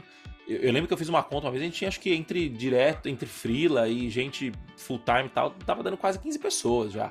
Sim. É, então foi bem. Foi, foi, foi bem tenso, né? E a gente tentou por dois meses com a comunidade, que é o modelo hoje, é um modelo que continua funcionando numa outra estrutura, né? Porque eu, eu não tô mais na empresa, o Moita não tá mais na empresa, o Renzo toca sozinho. Você tá sozinho agora, né, Moita? O, né, Renzo? O... Tá com os meninos ainda? Eu tô, eu tô com a galera do, do pedagógico, eles nunca saíram. Mas assim, é... eu pausei o comercial, né? Por quê? Isso. Porque, cara, eu tive meus gêmeos e eu falei, cara, dessa vez eu não vou abrir mão. Eu já abri mão no passado do meu segundo filho. Eu passei o Natal, passei duas semanas do início de nascimento do meu filho Otávio, é, tocando operação de uma empresa que eu era responsável. Eu falei, eu não vou passar por essa porra de novo. Eu não vou passar por essa porra de novo porque não tem dinheiro no mundo que paga essa porra. E para mim foi esse momento em que tava essa tensão bizarra. E, e aí eu me lembro que meus filhos tinham nascido prematuros. Eu tava lá no hospital, eu fui jantar com a Priscila. Foi quando me liga o, o, o Moa. Né? Eu, eu, eu... Essa, essa foi a cereja do bolo, né? Essa foi a cereja do bolo, isso. que a, a gente falou. O Moa montou, falou: vamos montar um comercial que o cara vai vender é, é, no perpétuo, vai vender a comunidade, ele vai conversar com as pessoas, vai fazer uma venda que não é mais um lançamento. A gente, o que, que é a venda perpétua? Tá sempre aberto, como a comunidade está agora. Só que aí a gente fez um, uma linha comercial. E esse conhecimento de agora é sensacional, porque eu vejo o bando de empresa que não tem venda porque não faz a porra do comercial. E o Moa trouxe essa ideia, que no início eu, eu, eu tava tão assim, eu falei, eu acho que não vai dar certo. Mas deixa o Moa fazer pra gente ver o que vai acontecer. Então a gente treinou uma pessoa no comercial e essa pessoa, que era o Daniel, ele começou a vender muito, bicho. Ele era responsável, assim, sei lá, ele vendia é, 15, 20 coisas de comunidade. E a gente falou, putz, beleza, agora estamos enxergando uma saída do lançamento. A gente chegou a enxergar isso, Moa. Sim. Ele fazia folha, ele, ele, ele fazia. é, Ele pagava o faturamento o- que ele Isso. O faturamento que ele fazia pagava o salário da galera, já, assim, nesse nível. E, e aí, só que aconteceu. É, Uma semana com os meus filhos lá na UTI neonatal. Foi isso que tu me ligou. Do meu lado. aí eu. Aí ele. É, e, cara, eu, assim, é, é, um, é, um, é um turbilhão na cabeça, né? Porque você imagina que. Porra, eu sou competitivo, o Renzo é competitivo. Você não quer largar o osso, né? Você quer. eu quero ganhar o fim, sempre. eu sou o quero ganhar. cara, porra. Como não? E aí o Daniel me ligou e falou: Puta, amor, eu tô. Recebi uma proposta aqui. É. Sim, irrecusável, e de fato era irrecusável. Ele, ele olhou pra mim e falou: Foi, cara, vai. Tipo assim, você não, não, não, não- Seria leviano da minha. Seria. é, leviano da minha parte, acho que essa é a palavra. Se eu falasse pra ele não ir, você entendeu? Eu Não, eu, eu, eu acho que isso é uma qualidade, né? Pra muitos pode ser um defeito ainda que a gente não consegue colocar o trabalho acima de tudo, sabe? Então, assim, eu não poderia ter, ter segurado ele falar, não, não vai e tal. Não, falei, não, vai que vai ser melhor pra você. O Daniel tinha um filho recém-nascido também e tal. E foi. E aí eu, e eu tava. Falei, caralho, mais essa agora, né? E aí eu liguei pro Renzo pra, tipo assim, meio, meio, meio pra dividir o fardo, sabe? Tipo assim, caralho, o que eu faço nessa porra agora? Porque na hora que ele falou isso, aí eu me deu uma sensação de fudeu. É, porque viam várias coisas dando errado naquela época. Isso. Algumas que a gente não, não é melhor não, não, não colocar aqui, fica aqui é, pra um papo de Sim. bar, quem tiver curiosidade. Algumas outras coisas deram errado também. E quando o Boa me ligou, foi quando eu percebi que mentalmente eu não tava mais funcionando. Porque o Moa me ligou, e, e modéstia à parte, eu acho que eu tenho uma leitura hoje boa de pessoas e, e- e do que, que elas estão buscando, né? E o Moa, quando me ligou, claramente, é, é, olhando depois, ele tava precisando de um ombro amigo.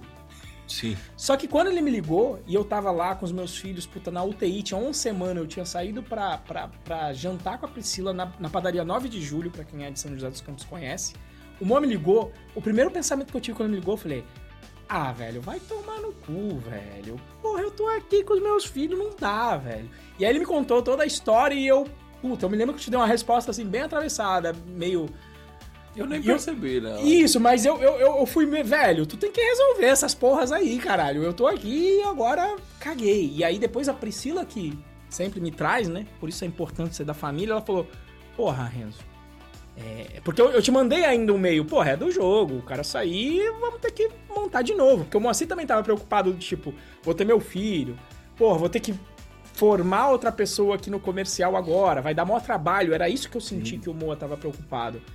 Só que na hora eu tava tão do tipo, ah, velho, não, velho, vai se fuder, agora eu quero estar com meu filho. Você tem que resolver essa porra. Esse foi o meu pensamento, eu não te falei na hora, mas que bom que não transpareceu tanto. E aí a Priscila falou, falou, porra, o cara te ligou na.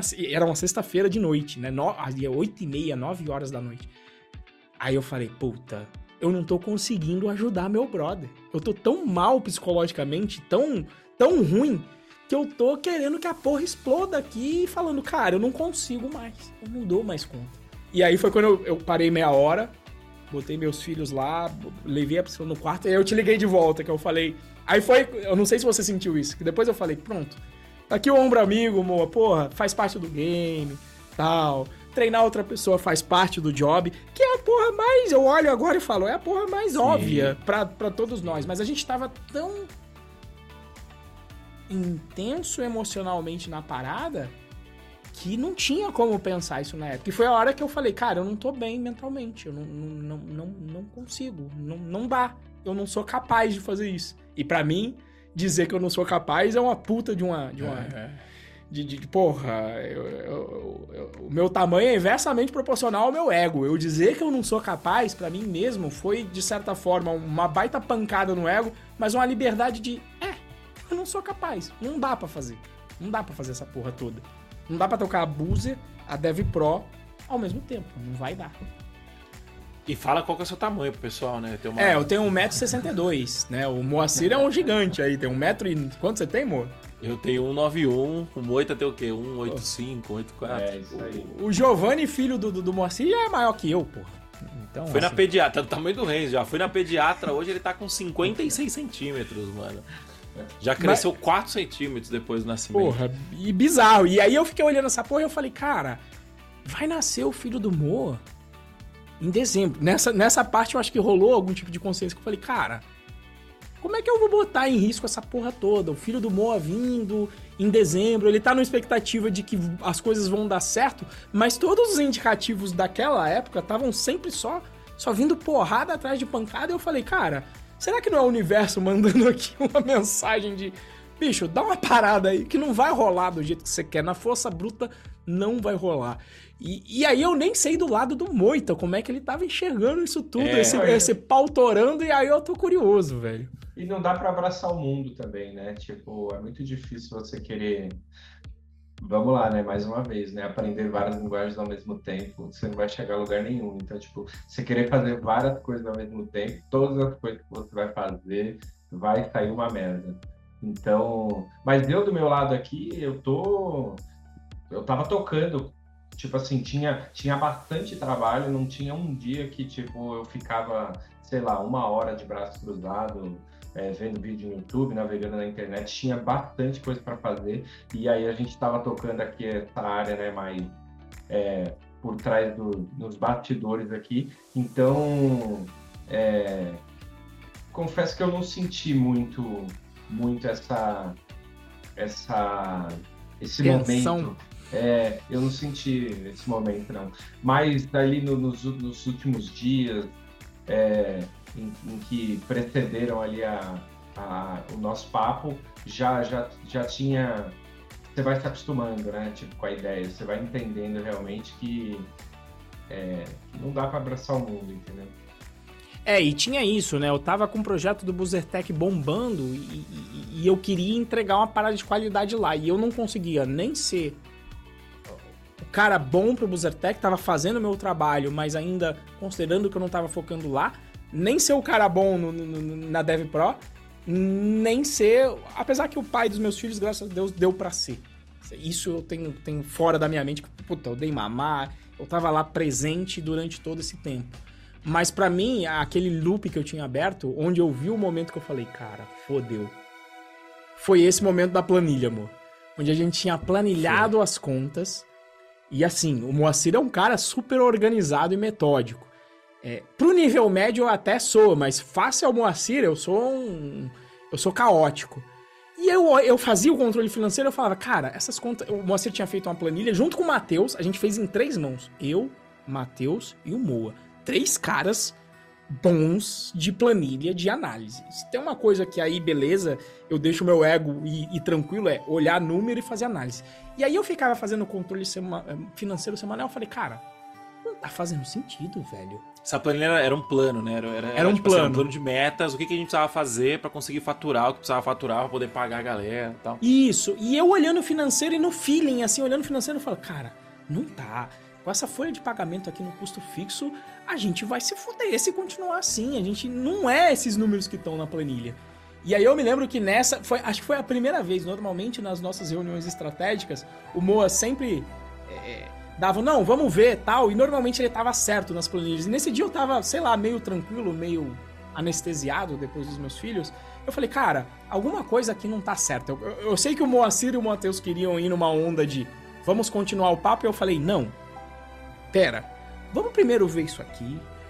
Porque, assim, não, não, tá, não tá me sentindo bem, não tá fazendo sentido.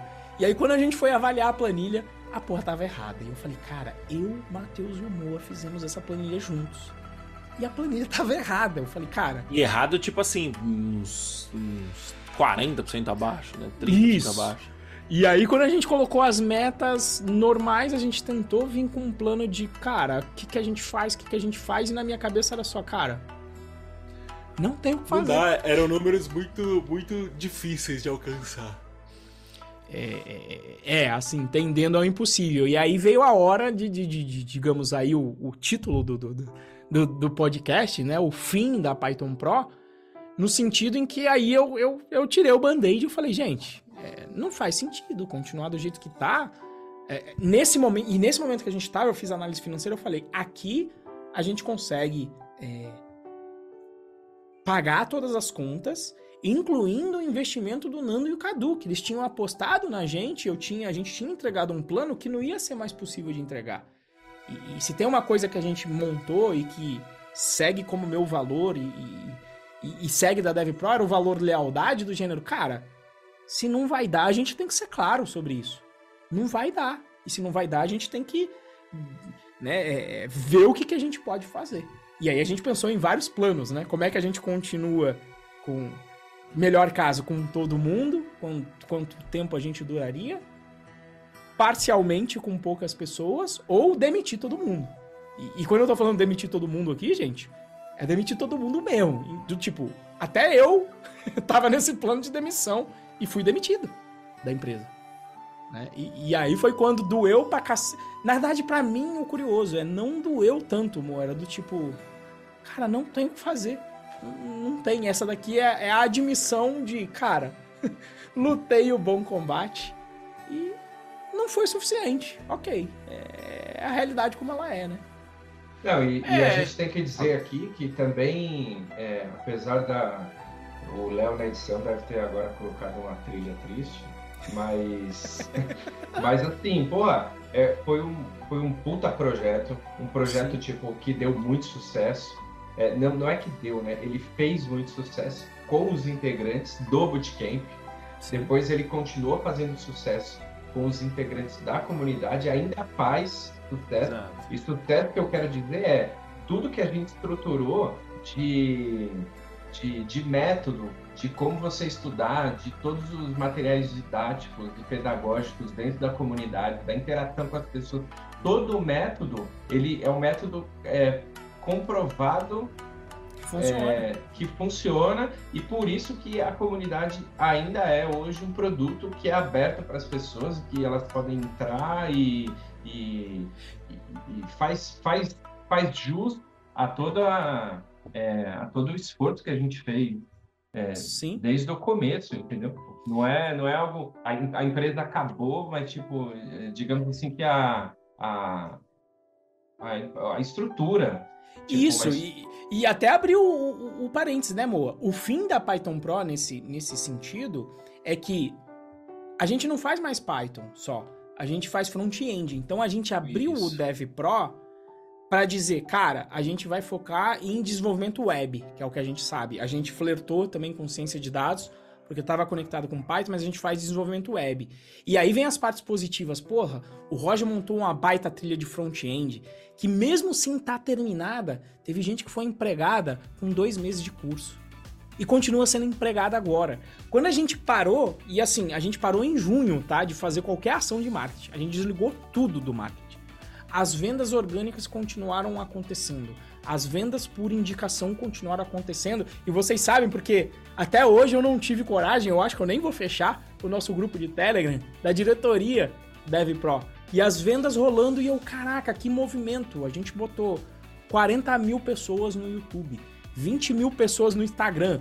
No Instagram que eu, porra, não fazia bem no início, não acho que eu faça tão bem agora, mas tá lá, 20, 19 mil pessoas no Instagram e as pessoas aprendendo e continuam conquistando. Então, o fim da Python Pro, na realidade, não é que a empresa vai acabar. Aqui, obviamente, a gente usou, de novo, o gatilho de marketing de ser exagerado. Ela não acabou, ela continua. Eu até avisei aqui para os membros, falando, gente, é só, é só um título aqui, é clickbait. A clickbait aqui é João Kleber. Não acabou, a comunidade continua, continuou gerando os resultados. A gente não parou nada do pedagógico. O Alisson tá lá, o Roger tá lá, é, é, o, o, Marcos Viana tá lá, o Vitor Augusto tá lá, eu tô lá fazendo os encontros. Por quê? Porque eu falei, cara, nesse momento eu não vou conseguir fazer tudo de uma vez. Então eu vou entregar o projeto do Buzzertech que foi entregue agora no final do ano.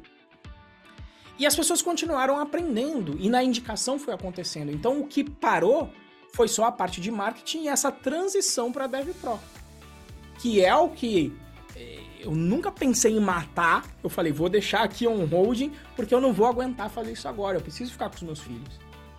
E agora esse momento chegou de, porra, agora eu tenho tempo. Né? A gente não falou isso, né, Moa? Eu não mexi no produto e isso sempre me doeu. A, a, em três anos a gente só focou em venda. Porque se tem uma coisa que a gente é bom é focar. Foi só venda, venda, venda. O produto ficou, putas, três anos. Tem gravação de três anos aí. Hoje, hoje, nesse dia de hoje, dia 21, foi quando eu gravei os vídeos com a nova estrutura, dizendo do servidor do Discord, dizendo como é que as pessoas usam as ferramentas. Hoje eu consigo gravar e ter esse tempo. Né? É, então, e, e é importante dizer também que a gente focou bastante nas vendas porque o produto estava bom já, né? Sim, a gente sim. pegou um produto bom, ele, ele, foi, ele foi lapidado ao longo do, de 7, 8 anos antes da gente entrar nessa força forte de vendas, né? Sim. E, e eu acho que também um, uma questão de alinhamento, né? A gente. Eu e o Renzo, a, a gente amadureceu muito nesse processo, eu principalmente. Demais. De, no sentido assim, de a gente sempre quis tudo, sempre quis abraçar o mundo, sempre. Pô, eu quero ser o, o, o melhor pai, eu quero ser o melhor cara da Buzzertech, eu quero ser o melhor cara da Python Pro. E essa é, é um misto de, de uma ambição muito grande com com uma com, um espírito de programador, porque o programador, como ele trabalha sozinho e como ele tem a, a habilidade de, de criar robôs para que esses robôs façam o trabalho para a gente, né? É, a gente veio com esse com essa mentalidade da programação, né? De, de porra, eu tenho um amigo meu que tem um amigo nosso, inclusive, que ele ficou milionário, assim, fortemente milionário, para não usar o palavrão, é, fazendo uma inteligência artificial que classificava vídeo. E ele fez sozinho isso, você entendeu? É, então, assim, essa. É, você imagina que você tem o, seu, o computador classificando, sei lá, 10 mil vídeos por dia para você, 5 mil vídeos por dia para você, sabe? Então, tipo, qual que é o valor disso, né? Então a gente vem dessa, dessa dessa mentalidade. Eu sou programador há 20 anos. O Renzo, imagino que deva estar perto disso também, um pouquinho mais, porque eu mesmo estou falando assim, desde a primeira vez que eu tive contato com programação, com 11 Sim. anos de idade. É, e, eu, e a gente veio com essa mentalidade de que dá pra fazer tudo sozinho e que dá para chegar muito longe. E, e eu continuo acreditando que dá, mas não sozinho, sabe? Assim, eu acho que, acho que o grande. O grande. Ensinamento ensinamento foi que dá para chegar, dá para ficar grande do jeito que a gente queria. Só que sozinho não dá e principalmente sem dinheiro é mais difícil ainda, né? Então, é, se você olhar assim, as grandes empresas, o que, que elas fazem? Elas vão, grandes empresas de tecnologia, elas vão atrás de investimento, de fundo de investimento. Você entendeu? Por quê? Porque aí com dinheiro você compra gente boa e com essa gente boa você chega onde você quer chegar. A gente que tentou ir sozinho, sem dinheiro, sendo é... sempre honesto, sem vender o que não tinha, Exato. aqui no marketing digital. É, eu não vou, não vou fazer críticas nenhumas nominais, mas a gente sabe aí da, da galera Exato. que vende o que não tem. Isso a gente sempre foi super. Beleza, eu faço marketing, eu boto o título aqui do fim da, da, da Python Pro, mas eu não vendo o que não existe. Isso nunca existiu. Exato. É, a, então... gente, vendia, a gente vendia uma ideia é, consolidada. Não era, não era um sonho. É, eu acho que o mais importante de tudo é, é a prova social, de que, puta, a gente teve e tomara que ainda tenham, obviamente vai ter, puta, centenas de alunos empregados seguindo, seguindo o que estudou dentro da Leve Pro, entendeu? Quem estuda chega. Quem estuda é chega. Né? Exato. Então, assim, eu acho que a gente é, as, as, a gente. Eu acho que a gente era inocente, sabe? Eu acho que essa é, essa é, o, esse é o, é o termo que define melhor, né? A gente. Nós éramos uns. Uns, uns cara louco, assim, muito potente, muito forte, né? Com uma capacidade de, de entrega muito grande, uma capacidade de geração de valor, de geração de valor muito grande, mas que tava inocente achando que dava para ter tudo, né? Dava, dava, que dava pra conseguir fazer as coisas sem ter dinheiro, sem ter gente e sem ter expertise, né? Tem esse detalhe também, o programador tem essa mania de aprender para fazer as coisas, né? A gente aprendeu a fazer marketing do zero e tal. Então, assim, é... era uma equação, é aquele. tem um meme, né, que mostra que você, tipo assim, você tem três chaves e aí você não consegue ligar as três ao mesmo tempo, né? Então você, você tem duas chaves ligadas, quando você liga a terceira, uma a outra desliga, né? Então a gente tem, a gente tinha inocência de achar que dava para ir com as três chaves ligadas e não dava, né? Alguma coisa ia, ia apertar no meio do caminho. O, os gêmeos apareceram pra, pra mostrar pro Renzo que. Jogar a pá de cal. Que tinha a família também, que ele não ia conseguir dar conta. Sim. E o Giovanni também apareceu, meu filho, pra Sim. a Natália grávida. Tipo assim: olha, o, daqui um tempo você também não vai conseguir dar conta. Você entendeu? É, e, e, aí teve o nascimento dele. Eu precisei parar uma semana. É, porque teve alguns acontecimentos, algumas complicações. Hoje tá tudo bem, graças a Deus. Mas eu precisei parar uma semana e assim, eu. Puta peso na consciência de parar tal. Porque, porra, não, não... parei duas semanas, na verdade. É, por quê? Porque acostumado com esse ritmo maluco de trabalhar tal. Então, assim, eu acho que o saldo é absurdamente positivo. Tem, o, o Renzo tem uma comunidade aí com vocês que são é, uma comunidade muito frutífera, que se ajuda muito. É, a gente tem um. A gente tem dezenas, se não centenas de cases de sucesso de, de empregabilidade. Centenas. De quem se dedicou centenas. de fato. Então, assim, foi o saldo é super positivo. É, a gente conheceu, eu, eu e o Renzo, eu e o Moito, a gente continua trabalhando junto em outros projetos hoje em dia. É, acho, acho bem provável que eu e o Renzo volte a trabalhar mais para frente de novo juntos. É... E essa foi a curiosidade, né, Moa? Do gênero, cara, aconteceram ainda algumas coisas extras aqui no final do ano, cereja do bolo que talvez, quem sabe, eu, eu coloque em outro episódio do podcast. E a galera vivia perguntando pro Moa, como vivia perguntando para mim, Sim. não sei se pro Luiz também, caralho, mas e aí? Você e o Renzo brigaram tal, né?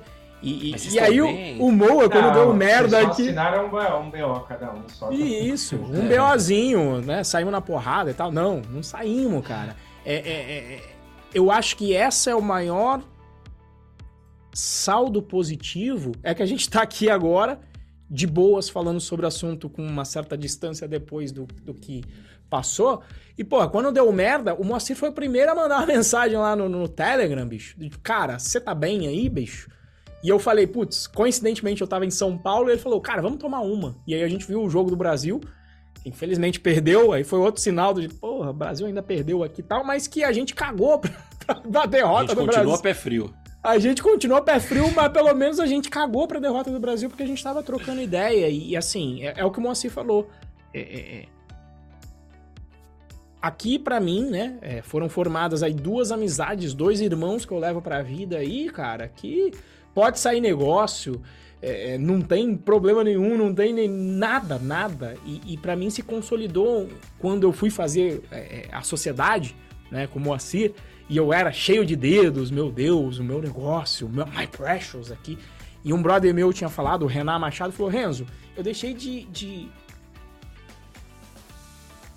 Eu deixei de aproveitar várias oportunidades porque eu não me deixei é, compartilhar e, e, fazer uma sociedade. Porque ele falou, cara, se a sociedade der muito certo, como se tivesse dado e deu por muito tempo, e até agora deu, mas se a gente tivesse chegado nos, nas nossas metas, porra, ia ser legal porque ambos, né, nós três sairíamos é, melhores dessa, dessa sociedade, inclusive financeiramente. Mas mesmo não tendo dado exatamente certo como a gente queria, só do ponto de vista financeiro, em todos os outros pontos foram positivos. Em que a gente aqui fez uma amizade de confiança que, cara, eu confio no Moa e no, no Moita até hoje. O Moita tava lá com acesso aos sistemas e falou, ô Renzo, ó, tu, é, melhora aqui essa página que tá aqui, me deixa aí o, o, contato. Eles estavam com acesso a um monte de coisa aí, continuam, que a gente nem sabe por quê. Porque, bicho, é, é, nesses dois caras eu confio tranquilamente. Eu dou aqui, porra, a senha do banco que eu sei que vai estar tá tranquilo.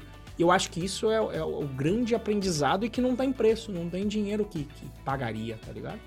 É, isso, isso é mais importante, né? Você você confiar nos seus pares, você fazer um bom networking, é, assim, a, a comunidade está aí para provar que muita gente te ajuda lá dentro, é, vou, vou, ficar, vou, vou, ser redundante de novo se eu ficar falando, mas trazendo assim para o palpável, mas é para aprender com, com, com tudo que que está sendo falado aqui levar para cada um leva para o contexto que queira levar, mas todos é, sempre leve para o contexto bom de, de tudo que aconteceu.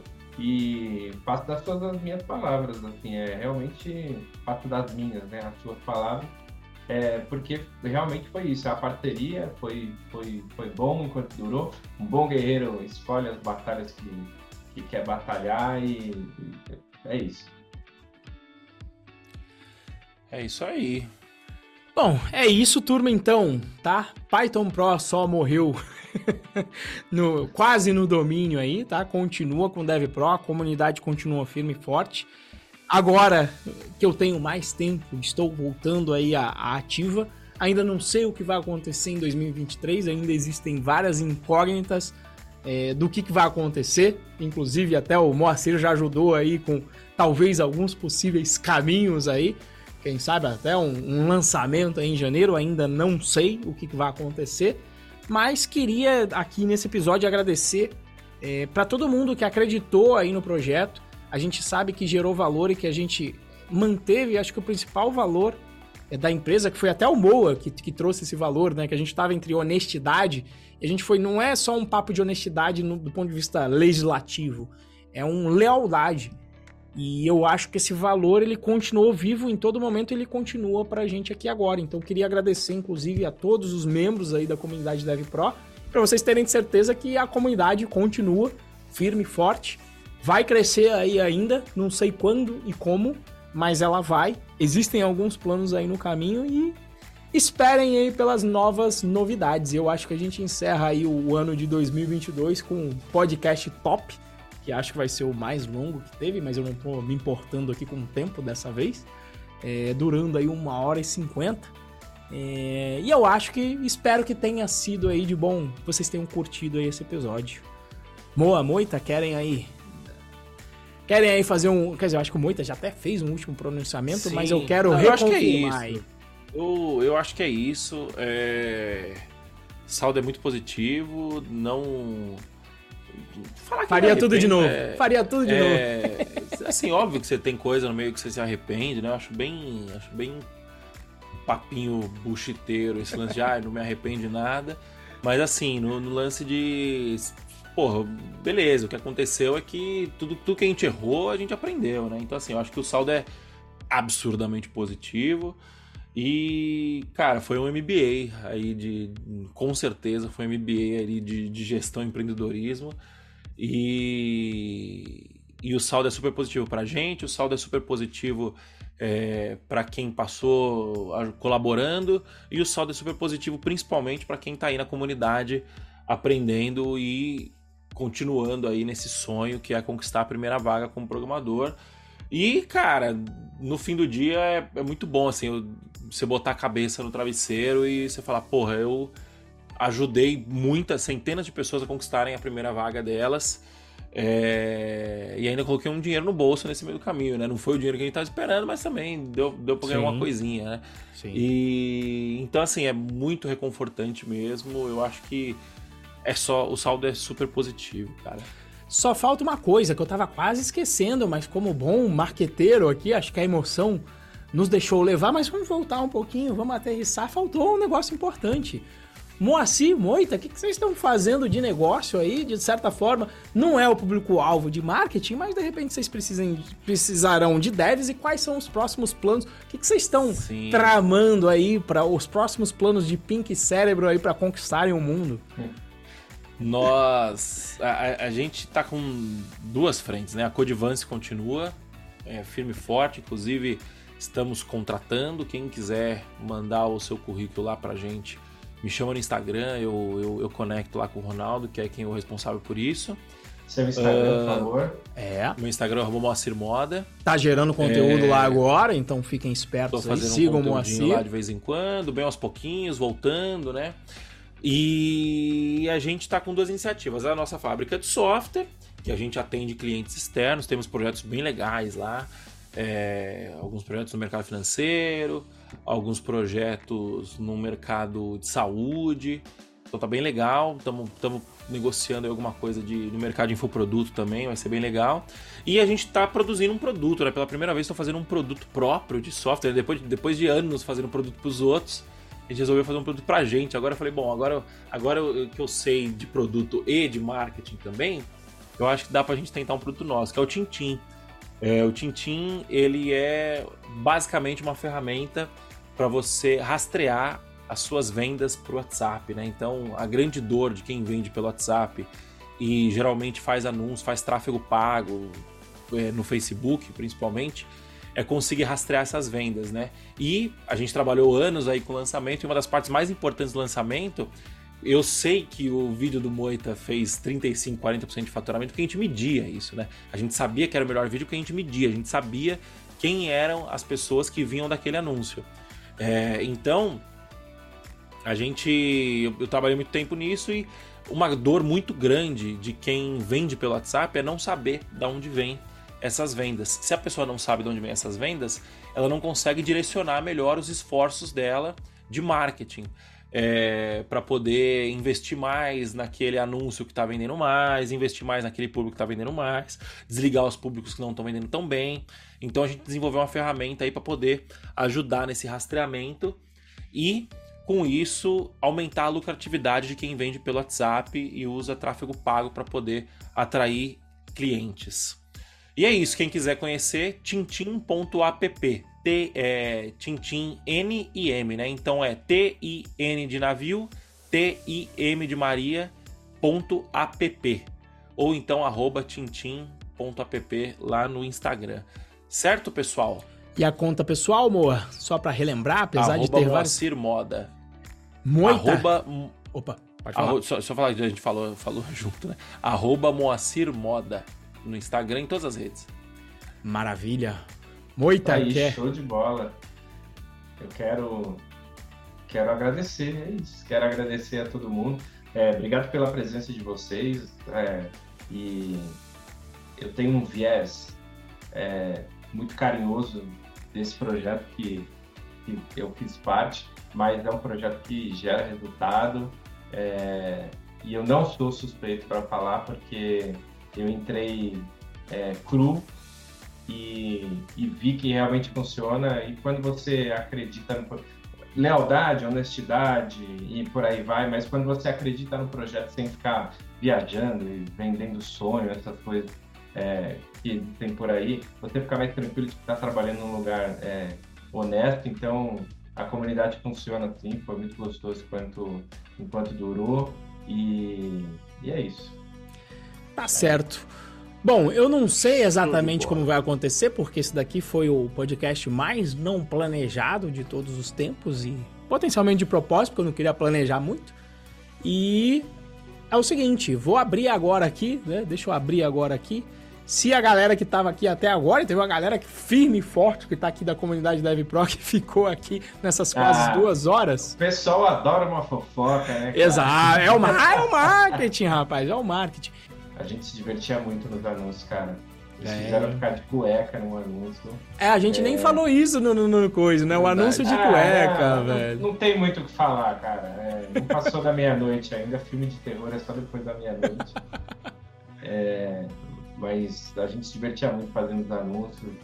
É, a gente não falou uma coisa muito importante que é, é vocês que estão que, que estão programadores ou aspirantes a programadores, é, é, eu, eu tô nos clichês hoje horrível, puta papo de coach. Mas tipo assim, ó, você tem que comemorar é, cada pequena vitória, cara. Tipo, um projeto entregue, um código novo que aprendeu, é, sei lá, um, um, um, par de programação ali que vocês resolveram um problema junto. É, comemorem cada, cada, cada pequena conquista. A gente fazia isso, a gente achava importante fazer isso na, na, na DevPro cada, cada lançamento era o, era o fim né, de um ciclo, né, de um planejamento para início de um outro. Então a gente comemorava, a gente se reunia, seja num, num barzinho, como aconteceu uma vez, seja na casa do Renzo, como aconteceu outra vez, a gente sempre se reunia para jogar, jogar a conversa fora e, e, e, e falar off-trabalho, né? No que, não tem como, né? Mas o que a gente menos queria na hora ali era falar sobre trabalho. E vale um, lembrar um ponto muito importante que é a gente se reuniu nós três, três, com as notas respectivas e a Pri acabou com o bar, tomou todas as caipirinhas do bar e ela nem sabia que ela estava grávida de gêmeos. Cara. Isso foi sensacional. E eu tava brincando ainda. De repente ela tá grávida. Eu tava falando, mas, mas zoando, né? E aí a, a zoeira. Já eram desejos. já era ali o. E, já e, era. E foi cabuloso. Agora mesmo. deixa a turma falar, porque não adianta nada. Vocês falaram assim, não, enquanto vocês estão se arrumando aí, começa a falar, deixa o sim, pessoal. Sim, eu tô, eu tô esperando pra ver se alguém vem. Eu não sei nem se a turma não tá aí, porque a galera não ligou aqui ó, a câmera, vai que, né? Que resenha tá a gente sempre tem, né, bicho? Tem alguém? Não? Ó. Ó, o Moacir já tá cansado, que agora é pai de família, é. já tá bocejando aí. Então, pessoal, se ninguém tem, então é isso. Bom, muito obrigado, pessoal, pela presença aí de quem aguentou até agora. Não sei quem está presente aqui ainda e simplesmente não quis fazer as perguntas. Moa, é, Moita, estamos aí junto, meus queridos. Foi excelente aí a gente bater um papo e, cara, a gente tem que marcar essa resenha é, presencial aí em algum momento, fazer um churras. Se vocês quiserem vir para São José, a gente combina em algum momento, apesar que agora pro Moa tá mais complicado com o Giovanni, né? É, mas Sim. enfim, vamos marcar. Ó, o Riad colocou aí. Ainda presente, mas sem dúvidas. Boa. Então tá bom, turma, eu é vou nessa, gente. que minha mulher Fechou. está me convocando, que o meu filho está chorando e aí ela precisa tomar um banho. Demorou. Jéssica aí agradeceu, obrigado por compartilhar sua jornada. Tamo junto aí, Jéssica, e a jornada continua. Então, estudo aí na comunidade Live Pro. Eu vou estar um pouco mais presente porque agora eu tô com mais tempo. Me devolveram o meu tempo aí no final do ano. Até mais, gente. Valeu, pessoal. Valeu, pessoal. Falou, Falou, tchau, tchau. Até mais.